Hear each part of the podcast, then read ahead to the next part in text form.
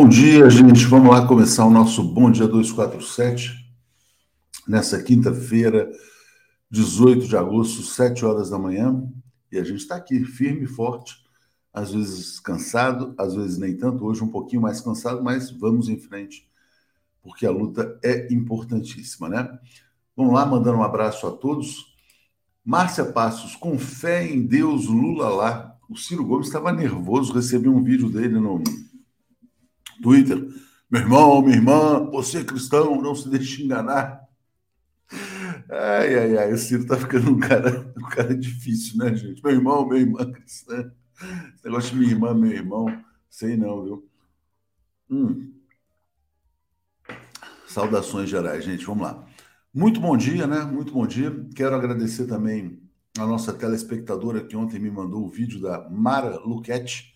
Mara Luque, né? Aliás, é engraçado porque tem um vídeo do Tom Cavalcante que imita o Ciro Gomes e faz uma entrevista em que a Mara Luquete entrevista o Ciro.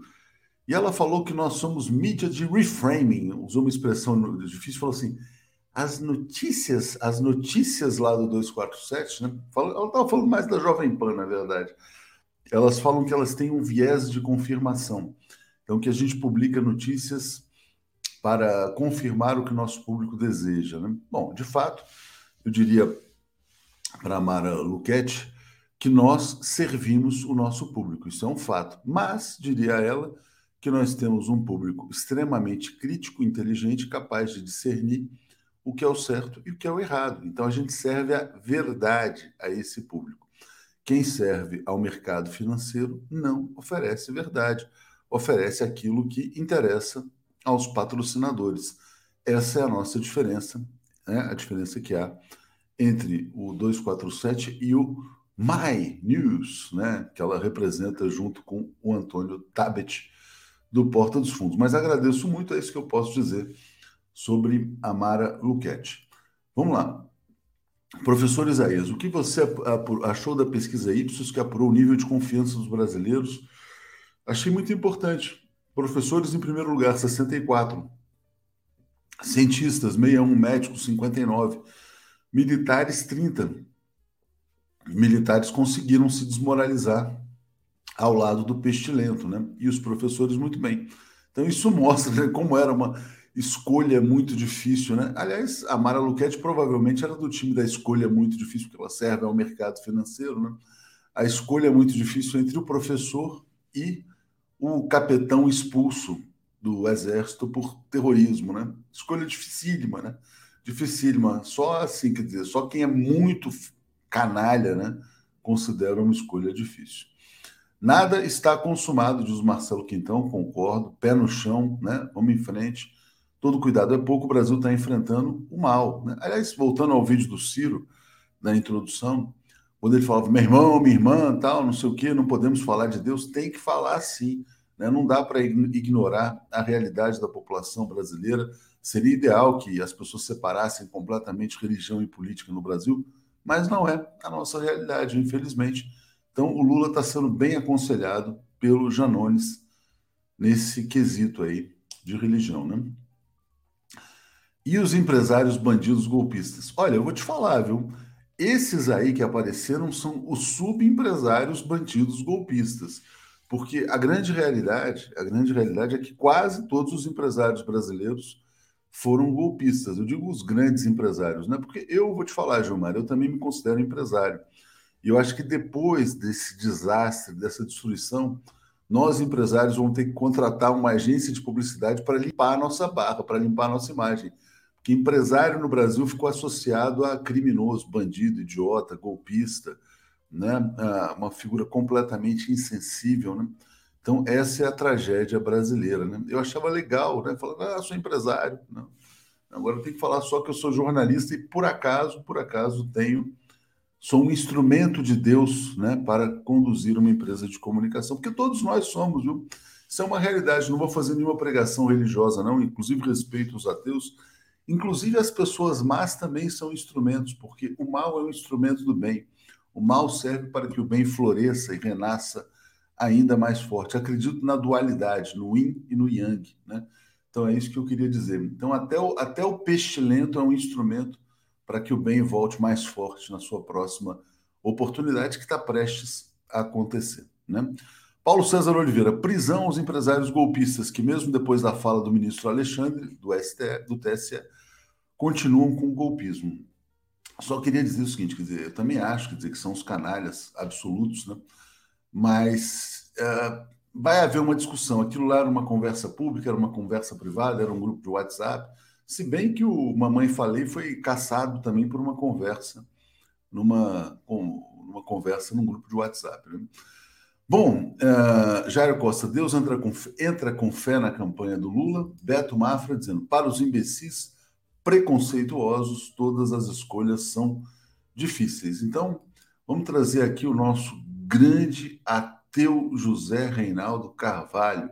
Ateu, graças a Deus. Vamos lá. O comentário de Zé Reinaldo. José Reinaldo Carvalho, você é um ateu ou eu, na verdade, qualifiquei mal aqui você antes da sua entrada? Eu sou ateu porque não reconheço a existência de um ente superior governando os destinos da humanidade, mas obviamente eu respeito todas as pessoas que creem em Deus, que seguem alguma religião, defendo a liberdade de culto e o ecumenismo entre as pessoas que acreditam neste ser divino superior. Não, e é importante você falar sobre isso, porque outro dia você falava aqui, né? Quer dizer, a liberdade religiosa no Brasil é fruto de uma lei de um comunista, né? Jorge Amado. Importante. Exatamente algo que foi algo que foi reafirmado também pela bancada comunista é, durante a Constituinte mais recente de 1987 e 88. É isso aí. Ateu, graças a Deus. É isso diz a Tatiana Lobato. E o Tom Vitt está dizendo que o Zé, você é um ateu abençoado. Você é um ateu abençoado por Deus. O ateu abençoado, diga lá, que, qual é a efeméride do dia 18 de agosto?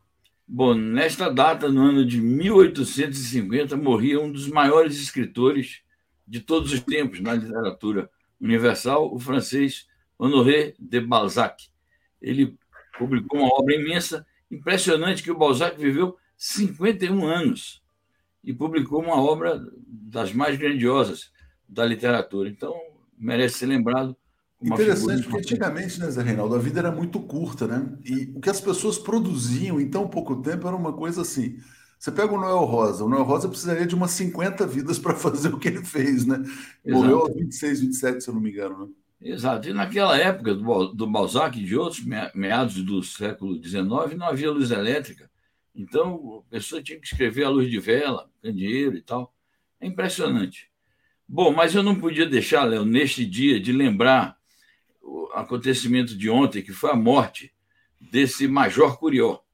Major Curió foi um militar assassino, um militar torturador. Ele foi algoz da guerrilha do Araguaia. Ele não matou guerrilheiros em combate, ele executou guerrilheiros que estavam presos já e que foram submetidos à tortura sob a sua supervisão.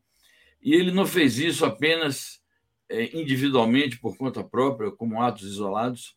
Ele foi um agente da ditadura militar, foi agente das forças armadas que o enviaram para lá e manteve, continuou mantendo até o fim da vida vínculos com setores fascistas das Forças Armadas, inclusive com o Palácio do Planalto. É, foi conhecida a audiência que o Bolsonaro deu já no exercício da presidência da República a este ser é, desprezível que realmente infelicitou a vida é, do povo brasileiro, do povo do Pará. Depois ele, ele foi lá para o interior do Pará e é, fundou-se uma cidade partindo do nome dele, Curionópolis, se vinculou aí à parte mais bandida também do, do garimpo. Enfim, eu não poderia deixar de citar isso. Eu me lembro muito bem, eu já era militante é, de esquerda e comunista na época da, da guerrilha do Araguaia e o PCdoB esteve naturalmente implicado diretamente na guerrilha do Araguaia, então não poderia deixar de mencionar este episódio.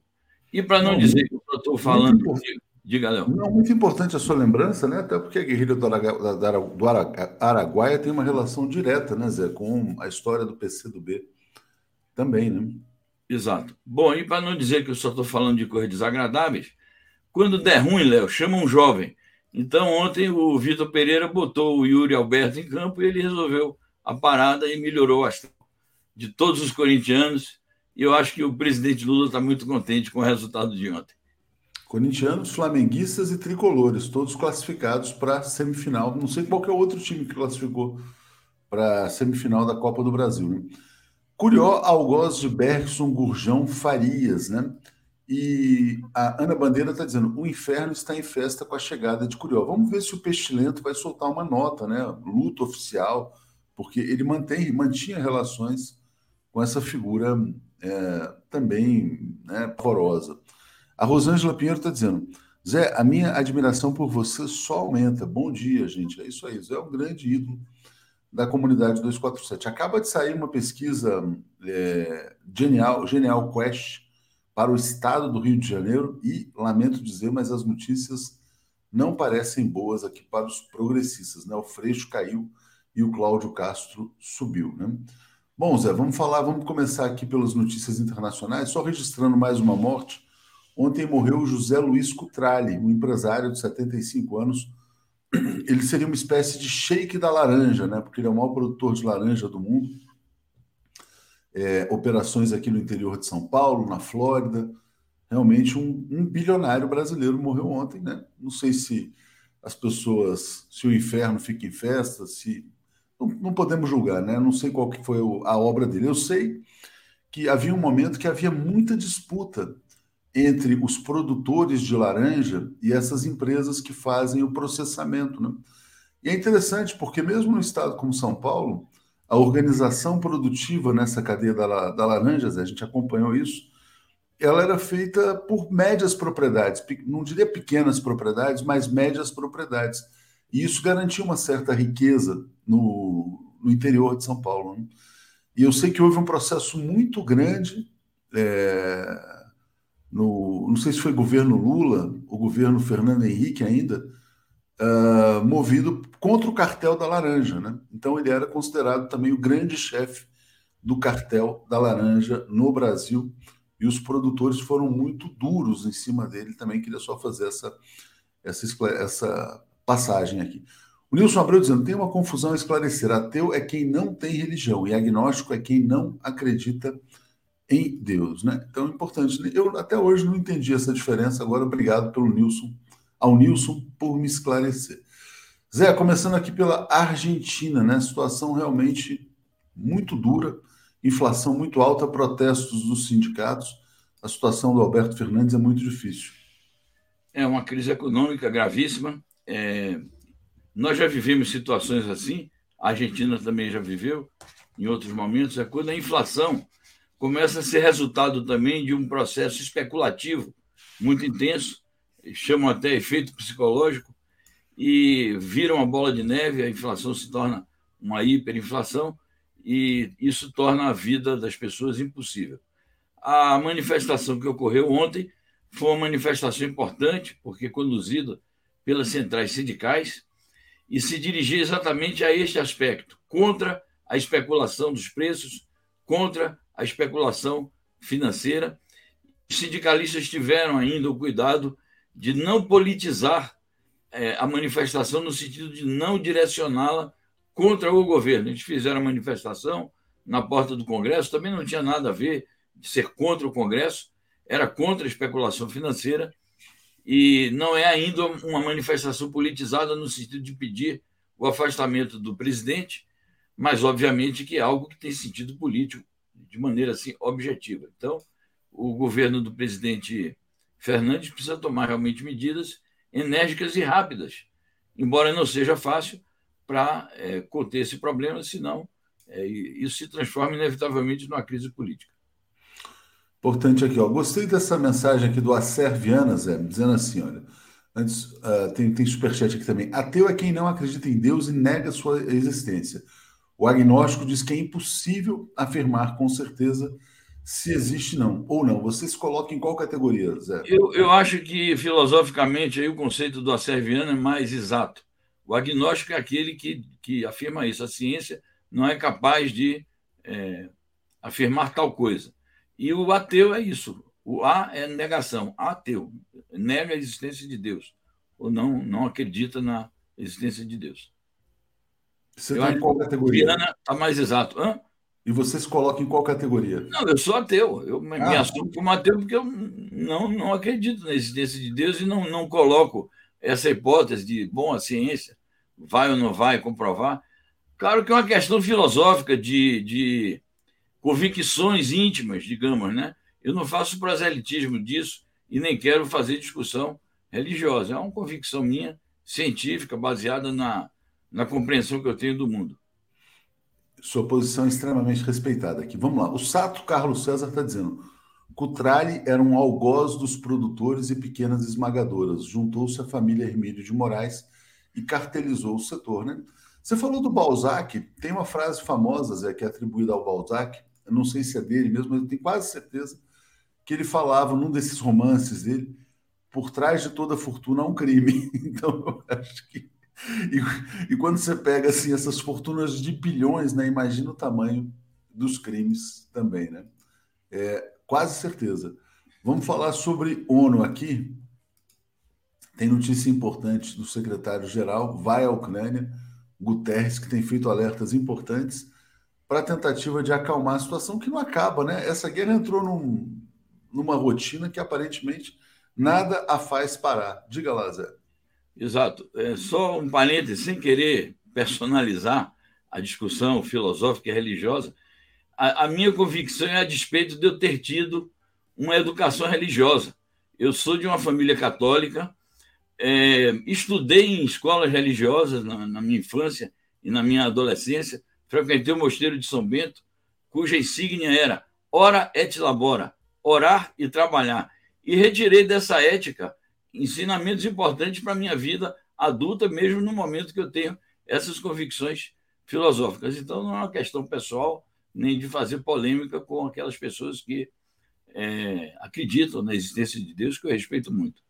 Bom, é o que você falou corresponde exatamente a uma vontade e uma decisão das grandes potências que impedem a, a realização de negociações objetivas de paz. Elas estão suspensas desde o final do mês de março e não há perspectiva. O secretário-geral da ONU está fazendo aí um esforço, que eu não sei se é um, um esforço realmente assim empenhado, intenso e objetivo, mas a gente espera que ele tenha êxito. Ele vai conversar com o, o Zelensky, depois que vai conversar também com a chancelaria turca, não sei se vai conversar com o Erdogan também.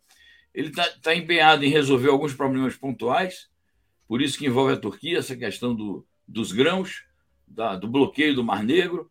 É, a Turquia se envolveu também nas negociações. Ele está empenhado em resolver um problema numa instalação é, presidiária em que a, a Rússia e a Ucrânia se acusam mutuamente de terem bombardeado o local é, e, e acarretado morte de prisioneiros, prisioneiros de guerra, inclusive, está é, tá empenhado na questão da, de viabilizar o envio de uma delegação da AIEA, que é a, a Associação Internacional de Energia Atômica, visando a impedir uma catástrofe, porque continuam os bombardeios, a gente vai ver daqui a pouco, então, é, ele está fazendo esse esforço, a gente torce para que ele tenha algum êxito, mas é, tudo reside no seguinte: depende de uma resolução do Conselho de Segurança, onde estão as grandes potências que exercem o direito, o poder de veto. É, se houvesse possibilidade de passar uma resolução determinando a realização de negociações objetivas de paz, as coisas seriam mais fáceis, mas infelizmente não são assim. A Magnólia aqui, muito obrigado, merci beaucoup. A Magnólia, ela traz aqui a frase precisa, né? Derrière toute grande fortune se cache un grand crime. Por trás de toda grande fortuna se esconde um grande crime. Honoré de Balzac na comédia humana. Zé Reinaldo, é isso aí. Muito bem. Então, viva aí a literatura, né? Grande escritor, de fato.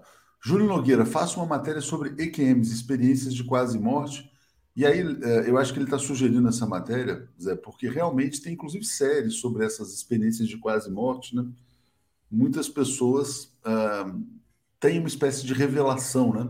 Ou ah, talvez até pela emoção da experiência de quase morte, elas saem com essa percepção de uma revelação que, para o agnóstico, também o agnóstico diria: não, isso não prova a existência de Deus, mostra que você teve uma grande emoção numa experiência de quase morte. Né? Mas, enfim, é, vamos respeitar as posições aqui.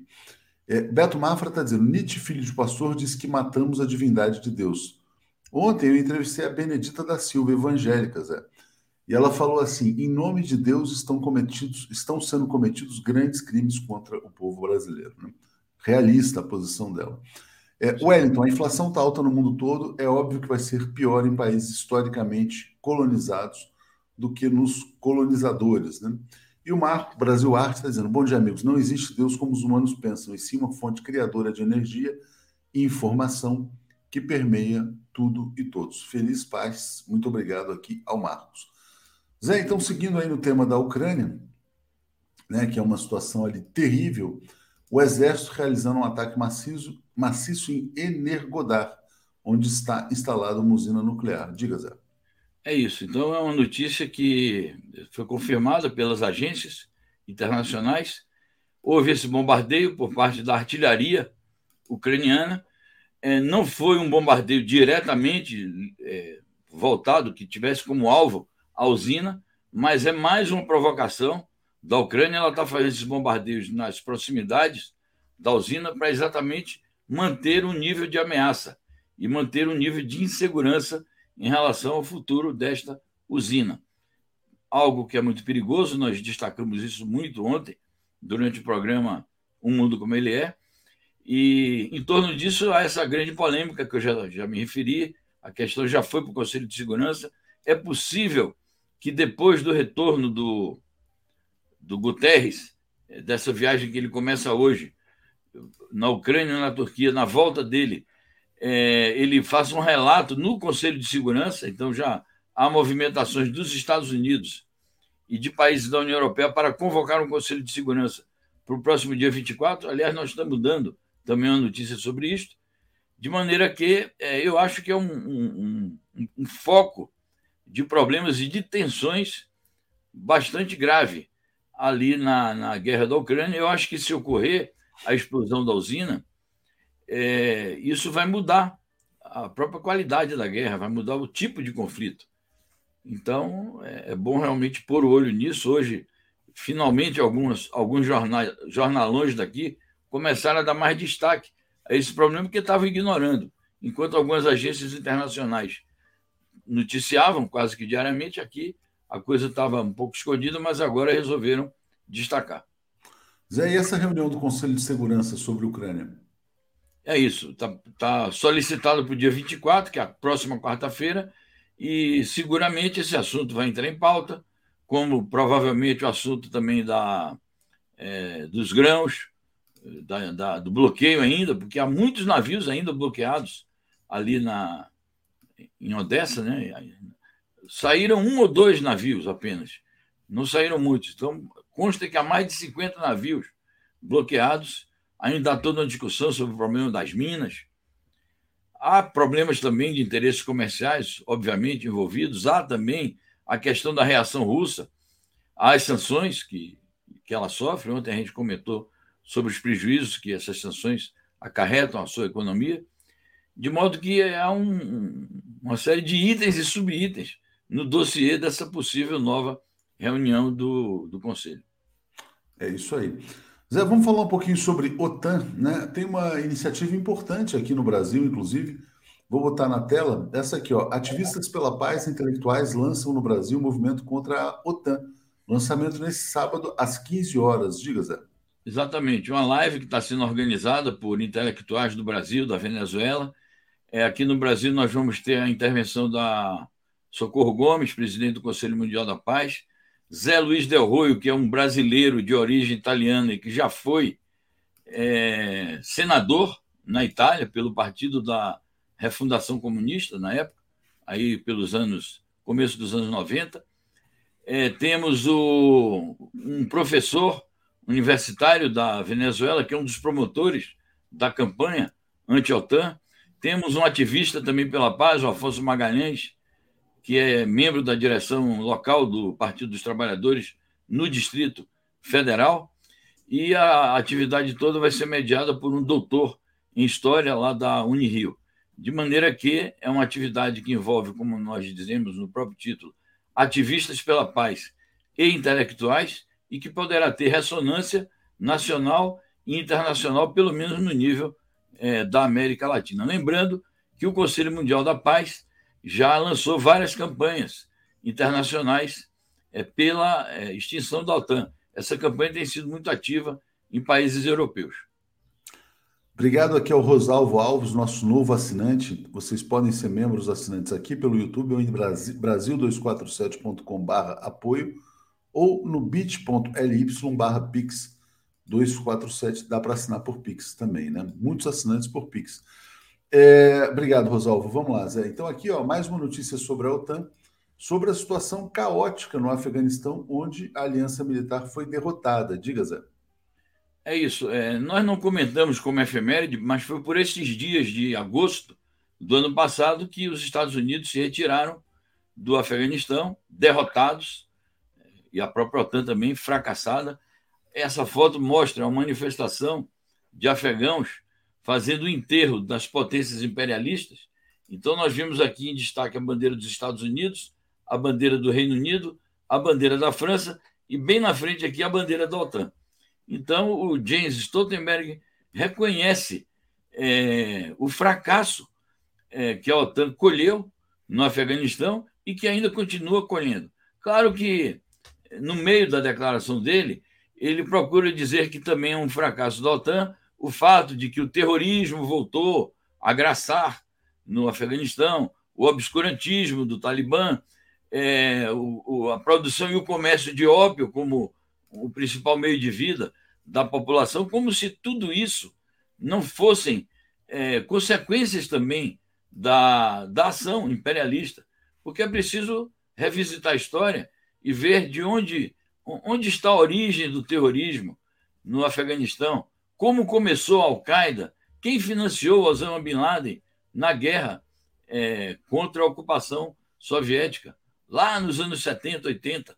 É, quando eles instrumentalizaram e chamavam grupos patrióticos afegãos lutando contra o comunismo da União Soviética. Eram esses terroristas que deram no Talibã, deram no, na Al-Qaeda, no Daesh, etc, etc. Então eles não reconhecem isso, mas a responsabilidade é deles. Certamente. Bom dia, Rogério Anitablian. Ó, informa aqui ao público que em breve nós teremos um grande duelo, um embate entre Líbano e Armênia informaremos o resultado depois desse duelo aqui. Bom dia. Quem vai representar o Líbano aí? A Armênia a gente já sabe que é o nosso companheiro. É, o Líbano sou eu mesmo, vamos dizer. Ah, assim. você? Você vai duelar com o Rogério, tá bom. Vamos duelar. Zé, olha só, essa notícia é muito importante. Olha aqui, ó. não foi por acaso a visita da Nancy Pelosi, né? Estados Unidos e Taiwan, como se fosse um país, iniciarão negociações comerciais formais sob nova iniciativa. Então, na prática, o governo americano já está reconhecendo o governo, entre aspas, taiwanês. É isso. É, os Estados Unidos estão comprometidos por tratados bilaterais com a China a não fazerem isto, mas na prática fazem isso. Inclusive comerciam também armas, traficam armas para Taiwan. Agora eles estão é, fazendo uma chamada nova iniciativa. É uma iniciativa ambiciosa de comércio bilateral, de envolvimento de Taiwan em toda a iniciativa é, comercial estadunidense voltada para a Ásia. E o texto mostra como eles têm sido explícitos, não só os Estados Unidos, como o chamado governo autônomo de Taiwan, como têm sido explícitos no ataque direto à China. E como eles não, não, não escondem mais é, que todas essas iniciativas é, políticas, de visitas de parlamentares, de autoridades e iniciativas de tráfico de armas e agora de comércio propriamente dito, como essas é, iniciativas todas têm um selo que a gente pode chamar o selo anti-chinês. Então, é uma provocação aberta. A China já disse, na notícia está uma frase assim muito lacônica, que a China se opõe firmemente à questão, e nós vamos aguardar aqui o pronunciamento oficial, que seguramente vai sair, ou da chancelaria ou do Ministério de Comércio Exterior da China. Por isso mesmo, né, por conta dessas provocações, é que a gente vê aqui uma outra notícia bastante grave. A China confirmando um exercício militar conjunto, conjunto com a Rússia, né? Então, olha aí a ordem multipolar acontecendo no campo militar também. Exato, são as manobras militares chamadas Vostok 2022, já estão a caminho é, da Rússia. As tropas chinesas é um corolário daquele é, tratado bilateral que eles assinaram em 4 de fevereiro deste ano, um tratado em que eles proclamam aquela unidade é, perene, aquela amizade é, mais forte do que os minerais, do que as pedras, é, uma amizade eterna, dizem. Então, é, é o mundo que nós estamos vivendo, nesses polos que vão surgindo. É o mundo multipolar que, infelizmente, alguns é, observadores é, se recusam a admitir a, a, a mudança de fase que nós estamos vivendo no mundo atual. Zé, muito obrigado. Mandando aqui um aviso ao pessoal que hoje tem às 13 horas né, a entrevista com o Pepe Escobar. Então, muita gente que gosta de acompanhar também já deixou avisado aqui. Zé, obrigado a você. Boa quinta-feira. Vamos seguir aqui em frente, então, no nosso bom dia. Igualmente, obrigado e um bom programa a todos. Valeu, abração. Um abraço. Alex Sonic e Paulo Moreira Leite. Alex Sounik, tudo bem com você? Tudo bem. Cadê o Paulo? Cadê o Paulo? Pois é, cadê o Paulo? Paulo, onde está você? Pois vamos, é. vamos esperar quantos segundos pelo Paulo? É, vamos, vamos to toca a segunda chamada aí, Alex. Segunda chamada.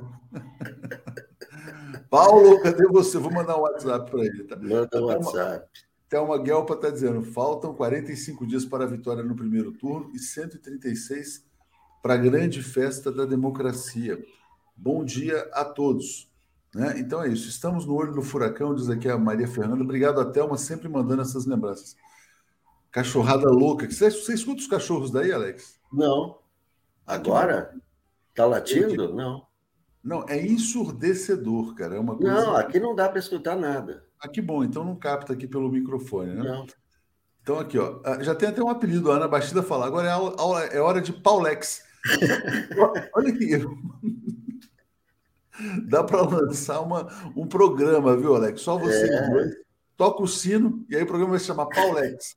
E aí do Alex, cede Lex. Vai ser mais ou menos. Vamos lá. Alex, olha só, eu acabei de lançar uma enquete. Fazia tempo que a gente não fazia enquete, né? Olha que interessante. Já temos mais de 400 votos e a pergunta é: vou fazer para você também, tá? Marcelo Freixo acertou ou errou ao dizer ser contra a liberação das drogas? 57% estão dizendo sim, ele precisa vencer a eleição. 43% estão dizendo não, foi incoerente com o seu passado. Qual é a sua opinião, Alex? Não, eu acho que uma campanha eleitoral é, é muito curta para discutir essa questão das drogas. Tem toda razão, é melhor dizer não, não, não quero saber, porque isso aí é um assunto complexo que exige muita argumentação e porque eu, por exemplo, acho o seguinte, que, que não se trata de liberação das drogas, se trata de liberar uma planta chamada cannabis para produção industrial e etc, etc, e também para fumar. Então, é, essa é a minha posição. Eu acho que ele está certíssimo, porque numa campanha que é curta, não, não dá tempo de, de, de argumentar, de explicar e tal. Ah, não, não, não, vamos tratar desse assunto agora. Né? Agora, no governo, sim. No governo você tem Assembleia, no governo federal você tem a Câmara, você tem argumentos, você tem especialistas e etc. Né? numa campanha, eu acho que, eu acho que ele acertou nesse ponto. Eu, Olha, é, eu, eu entendo essa posição, mas eu vi muita gente desapontada nas redes sociais, muitos velhos apoiadores do Freixo, é, inclusive a, Lu, a Luciana Boitô, né, Boatô, que foi vice dele numa outra disputa para a prefeitura, dizendo que ele está errando e está errando feio. Né? Lembrando que o, o Petro, presidente colombiano, está, na verdade, condenando a guerra às drogas. A experiência que você menciona da cannabis é um grande sucesso no Uruguai. Hoje, nem a direita ousa questionar é. o fim da, da legalização da cannabis no Uruguai. E o Bernie Sanders, nos Estados Unidos, Alex, fala que a primeira coisa que ele faria, né, falava, né, se chegasse à presidência, seria a legalização da maconha. Né? Então, É, é, é duro, né, esse, esse, debate não poder avançar no Brasil, né? Não, eu, eu acho que na campanha não é o caso, justamente por ser muito curto. Eu acho que esse debate tem que existir, porque é, isso traz divisas para o Brasil. As, os países estão produzindo remédios, todo tipo de. Quer dizer, isso traz, traz divisa, traz dinheiro, traz emprego. Não é? Isso é uma. uma é. Mas, não, mas numa campanha numa, numa campanha, eu acho que não é o caso de, de discutir isso aí. Tem que discutir depois, se ele ganhar a eleição, no governo, é outra coisa. Mas numa campanha, eu acho que não, não vai adiantar nada, não vai ajudar a né? liberar a droga, só vai prejudicar a, a, campanha dele. Mas a gente precisa discutir por que, que o eleitor brasileiro se tornou tão claro. reacionário. Né? Isso é uma, claro. uma discussão séria. Bom, isso aqui é a pesquisa Quest no estado do Rio de Janeiro. Né? avaliação do Cláudio Castro, as pessoas nem sabem direito como é que é o governo, né? Regular 36, negativo 25. Vamos pegar aqui agora as intenções de voto já já. Intenção de voto para governador. Cenário 1, Cláudio Castro 25, Freixo 19, Rodrigo 6, Rodrigo Neves, né? Ciro Garcia 4, Paulo Ganimi 2, Juliette Pantoja 2, Eduardo Serra 2, Wilson Witzel 2. Cenário 2, é, Cláudio Castro, 25, Freixo, 19, Rodrigo Neves, 7. Eleição polarizada, mas a novidade aqui é que o Freixo caiu quatro pontos, viu, Alex? Não, e tem o seguinte nessa eleição: é, são 24% de nulos e 13% que não sabem.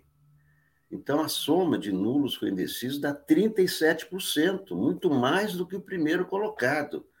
Então, não é uma eleição decidida. Não é uma eleição decidida. Você tem razão ao dizer que o Freixo perdeu, perdeu alguns pontos, mas são 37% ainda de o contingente de votos disponíveis.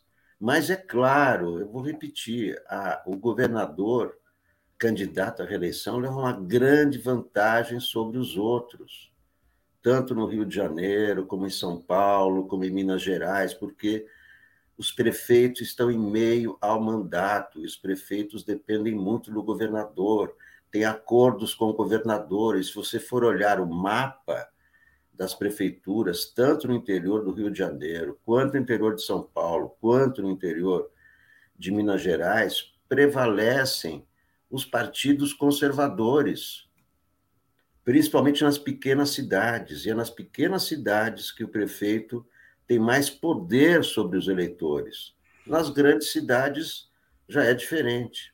Aliás, tem a ver, porque essa pesquisa mostra que o Freixo e o Castro empatam na capital, o Castro vence na Baixada e vence no interior do Rio de Janeiro, inclusive com mais facilidade. Né? Então, por isso que tem que reforçar essa, essa campanha para além da capital. É, aqui, olha, o voto é definitivo, é, aí é, é, o inverso do quadro nacional, né? Só 38% estão dizendo que o voto é definitivo, 60% podem mudar. Então, o que está acontecendo, Alex, é que o eleitor no Rio de Janeiro ainda vai se informar bastante antes de uh, votar. E o Luciano Guimarães está dizendo: Freixo está errando nada. Aqui na Zona Oeste, o maior colégio eleitoral do Rio, esse discurso de liberar as drogas é um erro grotesco, né? Acabei de ver um tweet do Glauber Braga, deputado do PSOL, está dizendo assim: nosso plano está lá. Seguirei lutando pela superação do modelo penal punitivo do Estado, a luta antirracista e o fortalecimento do abolicionismo penal são pautas fundamentais para o nosso mandato. Então, o Glauber está com essa pauta ali, né? É, bom, olha só, decisão do voto no Cláudio Castro, 55% definitiva, no Freixo 46%, no Rodrigo Neves 52. Força dos apoios. O apoio do Lula é muito interessante também, né? A gente está tá pegando aqui nessas pesquisas para os estados que os candidatos a presidente não estão fazendo diferença, né? Então você vê o seguinte, ó, o apoio do Lula é muito importante só para 25% dos eleitores do Freixo. Da mesma maneira, o apoio do Bolsonaro só é importante para 25% dos eleitores, Alex. E do pai, só 10%. É isso que eu estou dizendo. É, quem, quem elege o governador são os prefeitos, principalmente. É, essa história de que o Lula vai eleger o governador, o Lula vai eleger o Calil em Minas, o Lula vai eleger, Lula vai eleger, não é assim. Não é assim, tem uma, tem uma realidade que se impõe aí.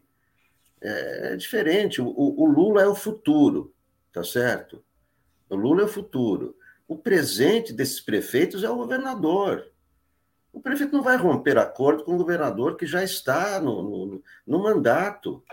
É muito difícil, estou repetindo, é muito difícil enfrentar uma reeleição de governador, como é difícil enfrentar a reeleição de presidente. Esse presidente é, é um personagem que né, é, é, assim, não tem qualificação e etc. Mas os governadores, você pode ver todas as pesquisas, todos os governadores que estão em campanha de reeleição estão lá na frente, estão lá em cima.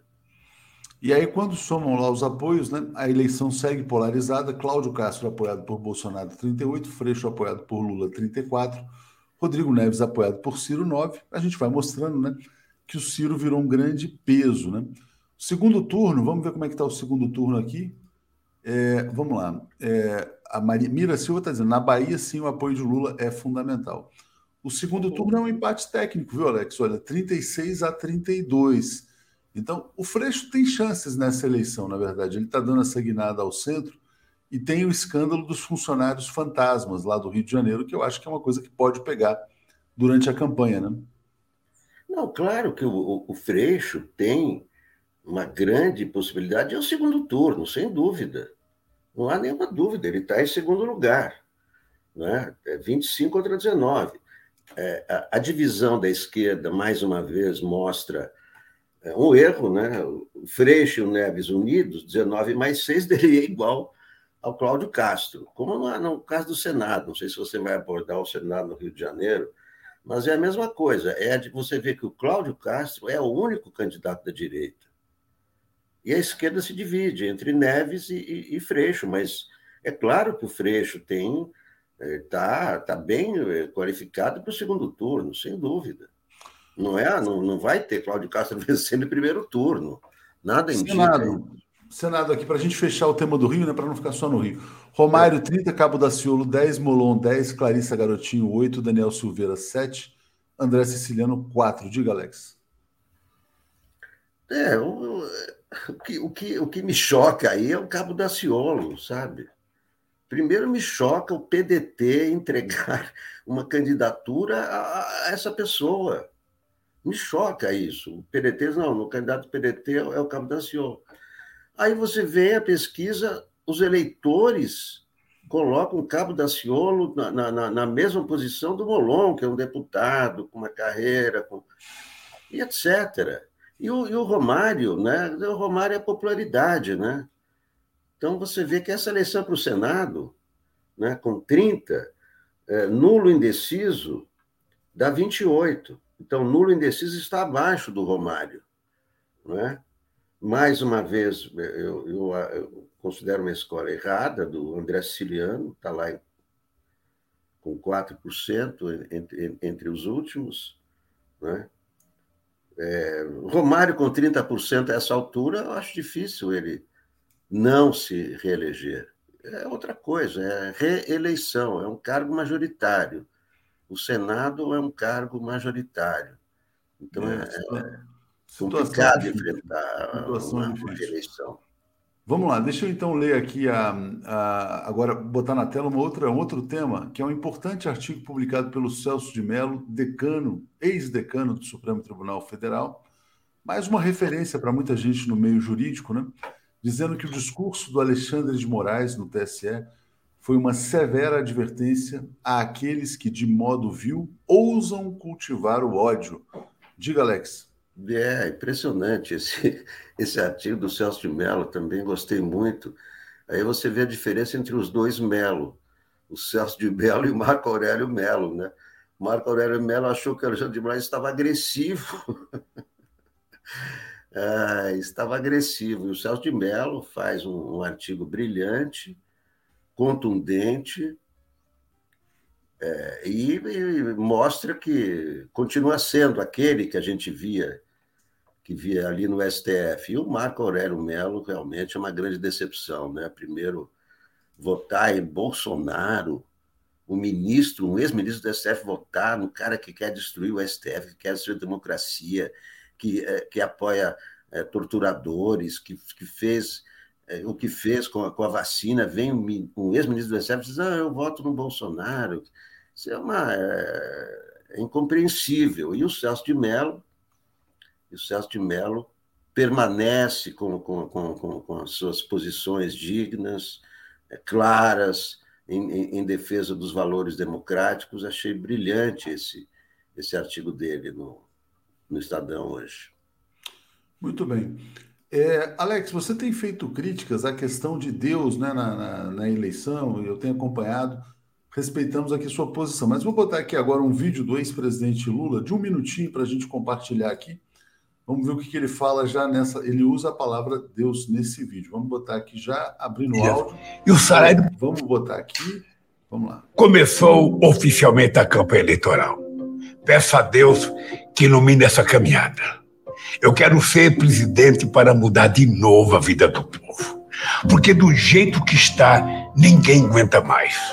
A fome voltou. A inflação está assustando as famílias e o salário mínimo mal dá para uma cesta básica. Vamos ter muito trabalho para reconstruir esse país. O primeiro passo é vencer as eleições. Tenho viajado muito, levado uma mensagem de esperança e fé ao nosso povo. Mas o Brasil é imenso. Por isso eu conto com vocês como sempre contei.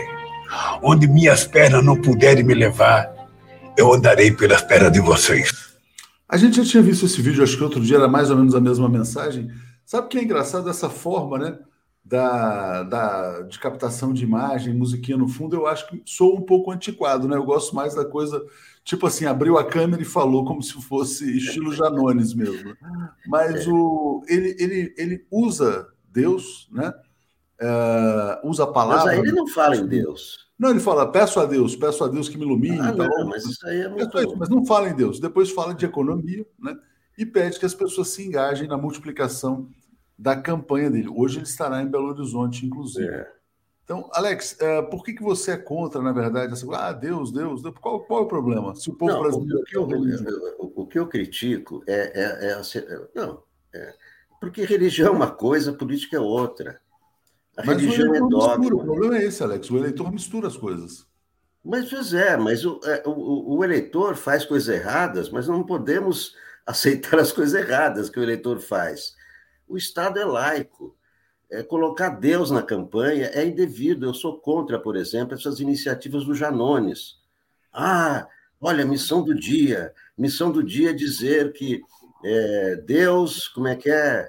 é? Bolsonaro usa Deus, mas Deus usa Lula. Sabe, esse tipo de argumento acho que não cabe em campanha política. Não se pode. Ter... É, escuta, a Revolução Francesa foi para isso separação entre igreja e Estado. Quer dizer, nós não podemos voltar a 200 anos, estamos voltando. Bancada evangélica e tal, acho que está eh, errado a campanha do Lula entrar nesse jogo da, da Michelle, colocar a Janja, não sei o quê, Deus para lá, Deus para cá, e tudo a respeito de evangélicos. Evangélicos não são a maioria. A maioria Mas a gente está vivendo, Alex, um conflito entre o mundo ideal e o mundo real. A realidade claro. é como ela é, né? Essa é a questão. O ideal é diferente. Não, eu, eu sei, eu sei.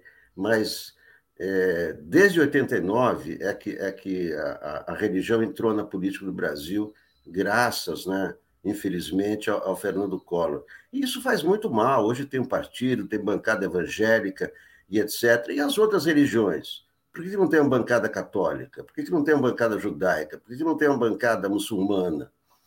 Eu acho isso um erro. Isso aí leva ao Irã. Isso é uma autocracia religiosa. Eu acho muito ruim isso aí. Não, quem muito... se dá bem nessa são os pastores, né? Porque a manchete da Folha é o seguinte: hoje, que Sim. o pestilento está reduzindo ainda mais os impostos dos pastores. Eles não vão pagar imposto nas prebendas, tem prebenda, né? Então eles ganham prebendas, é, que não é salário, eles ganham prebendas é. e não é. pagam imposto nas prebendas, né? Enfim, é um negócio inacreditável, Alex. E aí vão é, avançando cada vez mais. Aí daqui a pouco, sabe o que vai acontecer? Se, não, não, isso não vai acontecer porque o pestilento não vai vencer. Mas se ele vencesse, eles tiravam a concessão da Globo e davam para o Malafaia. Já pensou, tipo assim, agora é o Malafaia, pega a Globo. É, mas não... Mais ou menos. Não é tão fácil assim também. Não, tudo bem, vamos lá. Você vê que. É... É...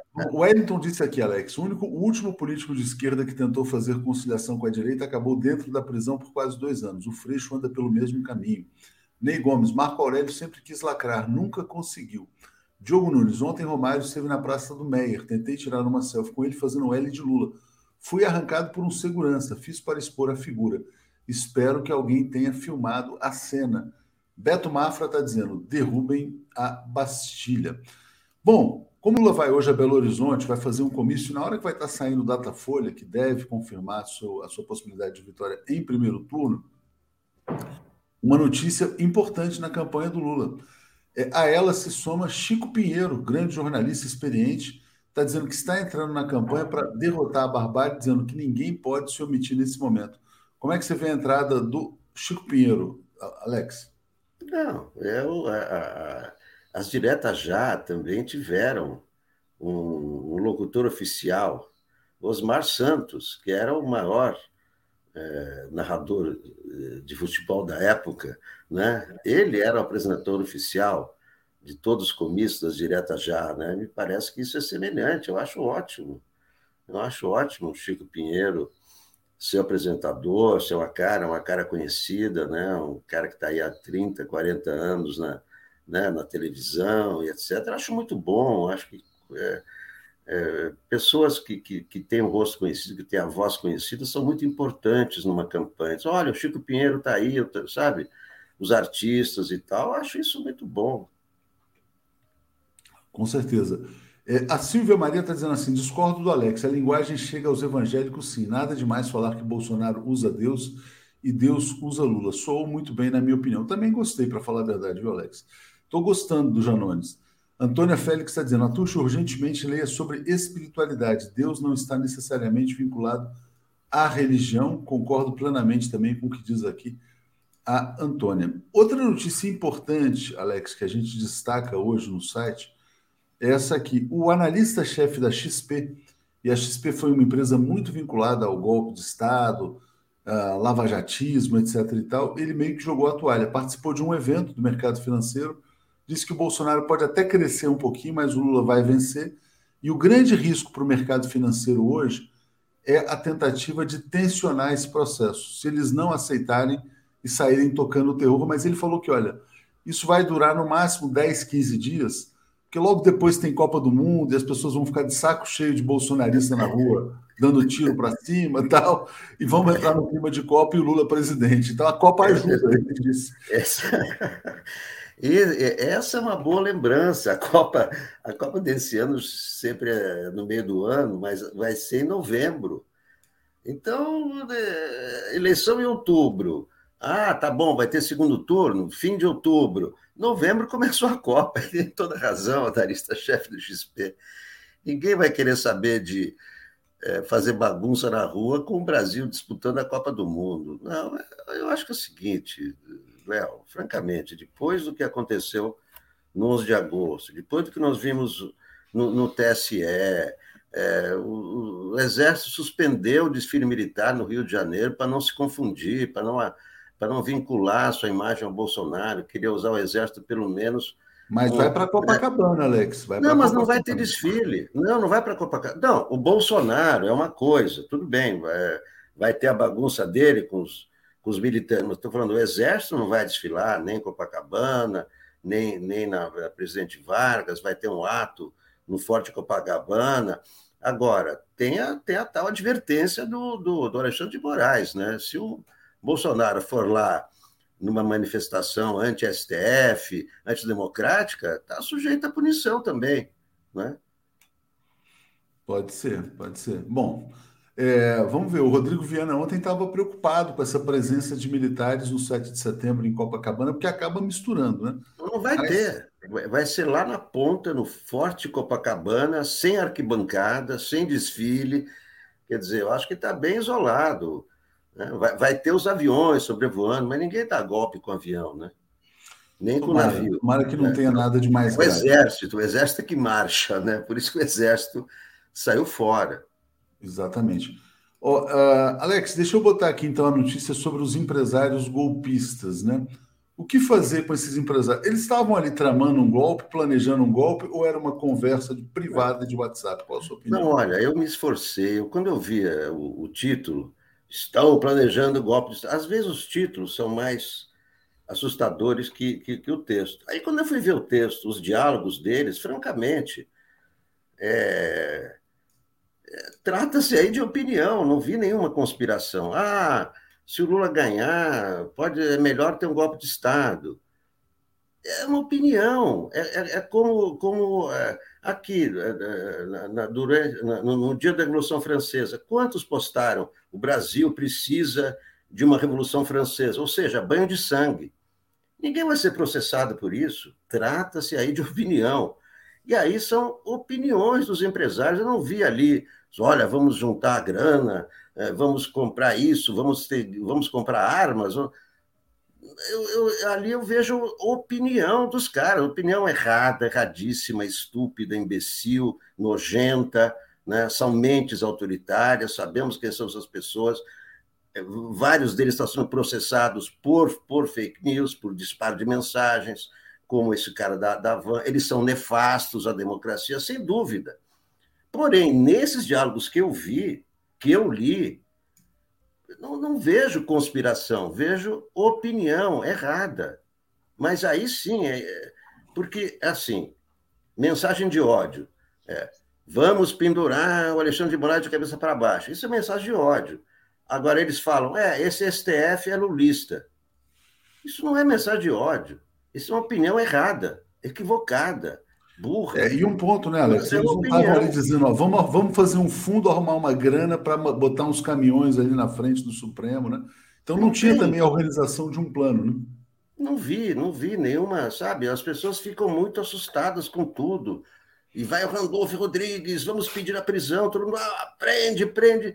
Mas escuta, leia o que os caras falam. Não sei se eles têm outras mensagens terríveis, mas hum. essas mensagens é, isso prova que eles são os idiotas, né? Essa é ah, sim, não, claro, sem dúvida.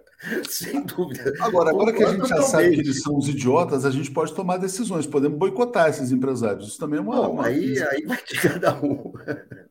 Exatamente. Eu, eu tento boicotar todos os empresários golpistas, mas, aí, depois que eu tomei essa decisão, Alex, eu tive que virar minimalista, porque não tem empresário que não seja golpista. Não, se você não vai boicotar tudo, você vai ficar. Não vai comprar em lugar nenhum mais. Mas, enfim, eu realmente não vejo assim uma conspiração. Não, vamos sair para. É, não tem ali ninguém, vamos matar Lula, vamos, sabe? Aí sim, ah, olha, temos um plano, acho que, tem que temos que matar o Lula. Porra, aí, né? Mas. É, aí o cara cometeu um crime, evidentemente. Aí tem uma preparação de um crime, né? Essa, essa é, acho que é a diferença entre a opinião e a mensagem de ódio. O Daniel Silveira, qual era a mensagem dele? Pendura os caras de cabeça para baixo. Os empresários não estão falando nesses termos, estão externando uma opinião totalmente burra, né? Porque uma ditadura prejudica os negócios deles. É, tem, não, tem ditadura que favorece os negócios, senão não haveria. Ah, alguns negócios, é verdade. Alguns. É, alguns. Patrícia se tornando assinante, muito obrigado aqui a Patrícia e o Beto Mafra. Criminalize-se a burrice, né? Se, olha, se a burrice fosse criminalizada, Aí. As cadeias não vão dar. Ia ser complicado. O Eloy está nos apoiando. Alex, qual que é a sua expectativa para a gente fechar sobre o Datafolha de hoje? Você acha que vai vir em linha com o IPEC, Oeste, vai ser tudo mais ou menos parecido? 45, 46, 44? Não sei. Mas a tendência é essa, último... né? Não tem fato novo, né? É. Não, não é, fato novo não tem. O último Datafolha, o Lula estava 18 pontos à frente, né? A expectativa é que continue com essa diferença, né? Porque, como você falou, não teve fato, não teve ao contrário, esses fatos todos que fortalecem a democracia, fortalecem o, o voto no Lula. Então, é, não, não, não, vejo assim nenhum motivo para. Né? Agora, é, é engraçado é, a argumentação que, que, os, que os bolsonaristas, que os governos já estão, é, já estão divulgando por aí, que é a seguinte: não, o Datafolha, o Datafolha traz esse resultado porque o, eleitor bolsonarista se recusa a falar com o Datafolha, porque é a Folha. Então... É. Na hora H, quando abrirem as urnas, o eleitor do Bolsonaro Ai, vai Datafolha, ah, então não vou responder. né? Mas tudo isso, claro. é, O Datafolha é um instituto tradicional e não, não há como. Ah, eu não vou responder o Datafolha, vou boicotar o Datafolha Ele para não. boicota, ele boicota. Ele Que podia aí? boicotar a eleição também, né? Mas não, mas é o seguinte, veja só como é burra essa argumentação. Então, o próprio eleitor prejudica o Bolsonaro. Ao Exatamente. não dar o voto ao Bolsonaro do Datafolha, ah, não vou dar porque é Datafolha, então ele prejudica o seu próprio candidato, né? Se ele é bolsonarista, ele deveria dizer assim, não, claro, eu sou Bolsonaro, minha família toda é Bolsonaro. Ah, não, ele não fala com a Folha. É isso. Absurdo, não tem nada disso. É, Alex, ah, obrigado a você, agradecendo aqui a Marília Guinho, Gomes dizendo, Paulo está bem, gosto da dupla Alex e Paulo, um ponderado, o outro vê conspiração e tudo, os dois fazem a mistura perfeita. Então é isso. Obrigado, Alex, até a noite valeu. Tchau, até mais. Obrigado. Apresentação de Daphne Ashton. Bom dia, Daphne Ashton, tudo bem? Bom dia, Leonardo Atushi, tudo bem? Tudo bem? Mas hoje tem pesquisa aí do Rio, tem polêmicas do Rio, a gente estava falando aqui. É isso aí. E Ney Gomes está dizendo: Deus, bem e diabo, mal está dentro de cada um de nós. Agradamos aquele que é mais conveniente para nós. Abraços 247. É a dualidade presente em tudo. Você é ateia, agnóstica, é, crê, descrente? O que é você? Porque teve esse debate no começo do programa, Daphne. Eu sou ateia. Ah, muito bem. Ateia igual o Zé Reinaldo. Igual o Zé Reinaldo. O- Zé Reinaldo é meu modelo de adulto, assim, de, de pessoa Ah, sábia. Muito bem, um dia quando ficar adulta você terá sabedoria Isso. de Zé Reinaldo. Isso é muito bom. Botar isso como de Conhecimento de vida. Zé Reinaldo. Experiência, exatamente. É- O Zé Reinaldo é um nosso, é um mestre, de fato. Olha Tem outro que eu adoro aqui me dando bom dia. Bom dia, Beto Mafra.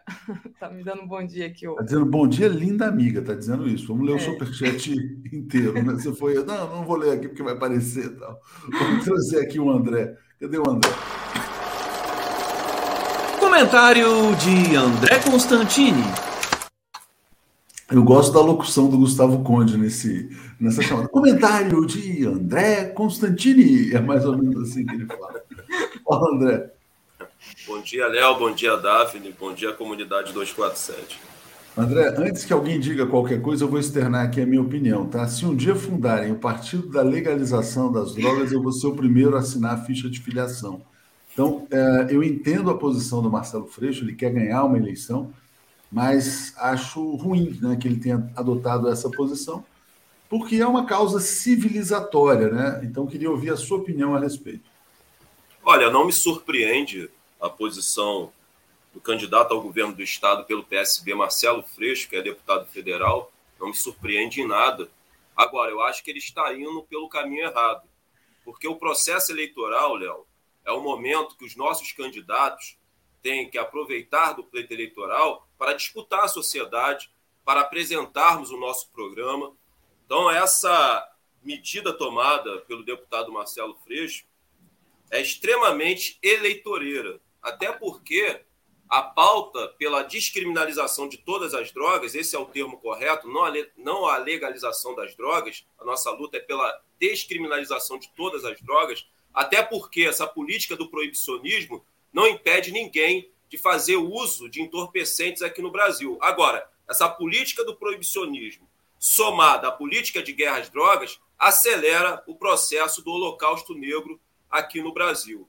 Então, quando Marcelo Freixo abre mão de uma pauta que norteou toda a sua trajetória política por uma pauta extremamente eleitoreira, isso é muito ruim. Mas ele só está reproduzindo, Léo, o que se tornou a maioria dos partidos políticos de esquerda aqui no Brasil. São partidos políticos que se tornaram partidos eleitoreiros, reformistas e burocratas. Então, o Marcelo Freixo só está reproduzindo né, o que se tornou a grande maioria dos partidos políticos aqui no Brasil. Essa pauta custa muito caro, Léo, para as favelas e periferias e para o povo negro aqui no Brasil. Vou afirmar e reiterar mais uma vez. O que custa voto para a esquerda pequeno-burguesa, para nós, custa vidas. Custam vidas. É isso que está em jogo. Vidas. E quando nós formos discutir, Léo, a questão das drogas e a questão do aborto, que também custa a vida das mulheres pretas nesse país, não tem que ter um pastor, não. Não tem que ter alguém representando a segurança pública, não. A discussão do aborto e a discussão da descriminalização das drogas tem que ter um médico. Isso é uma questão de saúde pública. O pastor vai pregar na igreja dele, lá dentro da igreja dele. Essa que é a grande realidade. Então, eu acho lamentável essa posição e essa postura, postura do Marcelo Freixo, mas não me assusta em nada e não me surpreende em nada. Daphne, a sua opinião sobre essa mudança do Marcelo Freixo? Eu queria dizer que a sua é a primeira assinatura e a minha vai ser a segunda, então. É, eu fiquei decepcionada é, porque acho que é, você acaba ficando só com duas opções de direita para governo do Estado. Quer dizer, uma, uma que é o real e o outro que é o genérico. Esse discurso é o discurso da direita. O Freixo muda tentando agradar, mas na verdade o discurso dele fica muito parecido com o do Cláudio Castro, quando ele tenta agradar ali, é, digamos, as pessoas que são contra é, e concordo com o André, porque a gente tem que debater, mesmo sendo um tema polêmico, tem que ser falado, né? Tem que ser falado até para esclarecer as pessoas que acham que liberar as drogas é sair distribuindo droga para todo mundo. Ah, meu filho agora vai ser drogado. Não é isso. É uma questão de, de da segurança pública, né? É uma saúde, questão né, de saúde, exatamente. É, e é uma e quando ele fala isso, ele está criminalizando a pobreza, né, André? Você fala tão bem sobre isso, muito melhor do que eu, mas é essa questão de ah, não, eu vou melhorar a, a segurança pública, então eu vou prender os traficantes. Quando ele fala em prender traficante, ele está falando em criminalizar a pobreza.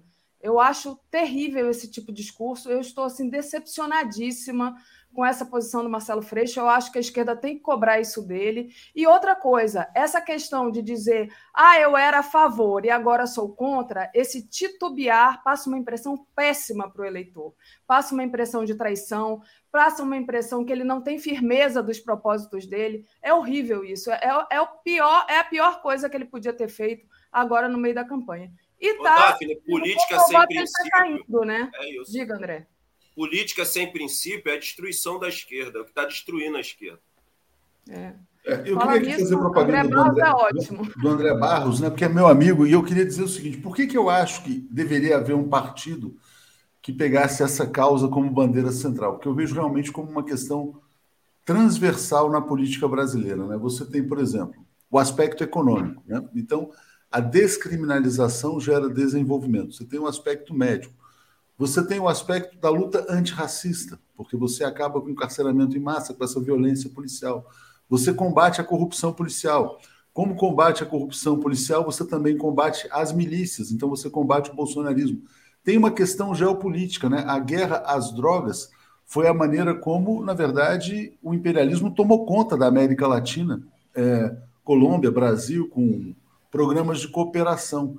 E lá eles vão, na verdade, eles não são idiotas, eles vão legalizar. Né? Todos os estados nos Estados Unidos já estão legalizando. Aí fica aqui esse discurso completamente idiota no Brasil, essas chacinas que a gente vê, que a polícia foi lá confrontar bandido, na verdade não seriam bandidos, na verdade seria um comércio legal. Os estados que legalizaram nos Estados Unidos, Nova York é um exemplo, né? Ah, existe até um trabalho de reparação, então a prioridade na comercialização é, legal é dada às populações negras. Então é óbvio né, que tinha que haver um papo. Porque, na verdade, ó, vou te falar, esse tema enfrenta vários problemas de uma vez só. Acho fundamental, né? Fundamental. Mas vou deixar vocês, né? Eu acho que é importantíssimo continuar discutindo isso. É, e vamos trazer especialistas aqui para falar sobre esse, esse assunto também. Valeu, gente. Obrigado. Valeu. Vou aproveitar e, e agradecer aqui o pessoal que nos enviou super chat e pedir para deixar o like e compartilhar essa live, que é muito importante. O Léo Santucci diz: a esquerda sempre cai na isca, o Rio de Janeiro está quebrado, precisa fo focar em reerguer o Estado. Governador não aprova drogas. Léo Zirg, Freixo errou não por ser incoerente com o seu passado, porque a pauta está errada mesmo. A descriminalização das drogas é o grande passo para o fim do genocídio. Tratar o abuso como questão de saúde. Euclides Roberto Novaes, decisão de condenar as drogas é frouxa. E o Ney Gomes serei o terceiro a assinar, depois de Atush e Daphne. Gustavo Gomes mandou aqui um super sticker. Não sei se o Léo já tinha lido da Inaê Soares de Vasconcelos. Bozo tem base social real e dinheiro. Ouçam outubro de ontem. E é isso, né, André? É, é, lamentável, eu acho que essa falta de firmeza e essa falta de discussão, como se tivesse esse assunto fosse um assunto tabu e que, ah, então, é, quando apertado eu não posso falar dele, eu tenho que retroceder. Passo para você é se atitude... quiser falar alguma coisa. Hum. É uma atitude eleitoreira, né? O Freixo ao abrir mão de uma pauta, mais uma vez eu repito, que norteou a sua trajetória política, que é a pauta pela descriminalização de todas as drogas, é uma atitude extremamente eleitoreira. Ao invés dele aproveitar o pleito eleitoral, o processo eleitoral, o tempo que ele vai ter de televisão para persuadir os conservadores religiosos aqui no estado do Rio de Janeiro, não. Ele abre mão dessa discussão, abre mão para tentar pegar uma fatia desse bolo do eleitorado de conservadores e religiosos aqui, que são contrários à descriminalização das drogas. É óbvio, Daphne, que existem muitos poderosos que são contrários a essa pauta, porque o proibicionismo, né, a proibição né, das drogas, a descriminalização das drogas, é rentável para muita gente aqui. Porque você achar que o problema das drogas no Brasil encontra-se dentro das faixas de gás e dos campos de extermínio aquela juventude preta, favelada, periférica, sem perspectiva futurística nenhuma na mão, com uma K-47 na mão e com os pés descalços, você está completamente enganado. Eles são a pontinha desse iceberg da venda de drogas e da venda de armas aqui no Brasil. Eu já falei, repito e reitero: a favela não produz as drogas que lá são vendidas. Essas drogas vêm de fora. Os fuzis, as pistolas que encontram-se nas mãos dos varejistas de drogas dentro dos territórios de favela também não é produzido na favela, também vem de fora. Então, o camburão que carrega o corpo preto sem vida é o mesmo camburão que traz as armas e as drogas para as favelas. Se existe uma instituição, Daf, aqui no Brasil, que é totalmente contrário à descriminalização das drogas, é a instituição Polícia Militar. Porque é dali que vem o ganha-pão dos comandantes de batalhão, né? Dos sargentos, dos tenentes. É só você olhar né, o padrão de vida desses policiais. Não é compatível com o salário que eles recebem. E esse padrão de vida altíssimo e elevado que eles têm vem do dinheiro do arrego, que é a propina, para quem não sabe, que eles recebem para deixar as facções venderem drogas no varejo, no varejo, livre, leves e soltos aqui no estado do Rio de Janeiro. Então, é preciso combater essa política do proibicionismo, é preciso a esquerda pautar cada vez mais a descriminalização das drogas, como também a descriminalização do aborto, e não fugir desse tema, e não fugir dessa pauta por questões eleitoreiras. Essa que é a grande realidade. Por questões eleitoreiras. Mas o pior, André. A esquerda brasileira tornou-se um pântano. Tornou-se um pântano. E um, um rio torna-se um pântano, Daphne, quando as águas do rio deixam de fluir. E existem vários motivos para as águas do rio deixarem de fluir. Então a esquerda virou um pântano, um pântano eleitoreiro, um pântano burocrata e um pântano reformista. Chegou a hora de nós tirarmos né, os entulhos que impedem dos rios da água da esquerda fluir, para a gente, sabe, traçar o nosso caminho aí rumo ao socialismo. Né? Muito bom. A Juliana, é, eu não li o, o superchat da Juliana Souza, lembrando que ameaçar de dar golpe é afronta a princípio da Constituição e não mera opinião, eles devem ser indiciados. Falando lá dos empresários, né? Então, pedir para o pessoal não esquecer de deixar o like a isso. Você já tá deixou o seu like? Com a, com a fala do empresário, dos empresários, Davi? Hum. Eu estou mais preocupado é, com as instituições burguesas brasileiras que foram essenciais no golpe de Estado de 2016. Todas elas participaram do golpe de Estado. Eu estava zapeando a televisão, Davi, e aí parou na Rede Globo, né? Que eu não assisto mais a TV aberta. E aí, lá no, no, comercial da TV Globo, as organizações Globo, né, né, através das suas ferramentas, Globo News, né, Jornal Globo, a própria emissora TV Globo, estavam ali condenando né, as fake news, falando da importância de combatermos as fake news, que na verdade é mentira, né? eu não gosto nem de usar essa terminologia fake news. A Rede Globo, a senhora Rede Globo, inimiga do povo brasileiro, inimiga da nação brasileira, inimiga do Brasil, lacaio dos interesses do imperialismo americano, ficou durante quatro anos propagando uma das maiores fake news da história desse país, que era a Operação Lava Jato, essa organização criminosa que foi financiada pelo imperialismo americano e teve um papel crucial na vitória do verme genocida que é o Bolsonaro. Né? Quando existiu aquele conluio no Poder Judiciário que retirou o ex-presidente Lula do pleito eleitoral, abrindo caminho para a vitória do verme genocida. Então, assim, esses, essas pessoas, a Rede Globo, né, alguns políticos né, do Centrão, algumas instituições, pensam que a gente é otário, pensa que a gente é babaca. Tá bom, Rede Globo? Você acha que eu tô. Se eu vou cair nesse conto do vigário, que vocês estão preocupados com fake news? Ah, faça-me um favor. Agora, voltando a falar do Freixo aqui, André, é, ele também destacou né, que o emprego e a valorização do salário mínimo são as prioridades no Rio, só para complementar aí não dizer que não falei de flores aqui. A Elaine Machado Lopes, aspecto médico não, né, Atucha? Aspecto de saúde. Essa é uma questão importante. Saúde centrada no médico não funciona, diz a Elaine. Gilmar Mercedes, gente, os governos estaduais têm como mudar a política antidrogas? Não é prerrogativa do Congresso? Tem que abrir essa discussão, né, Gilmar? É, eu acho que, que a questão é essa, né? Não tem que começar pelos governadores, sim, principalmente no estado como o Rio de Janeiro.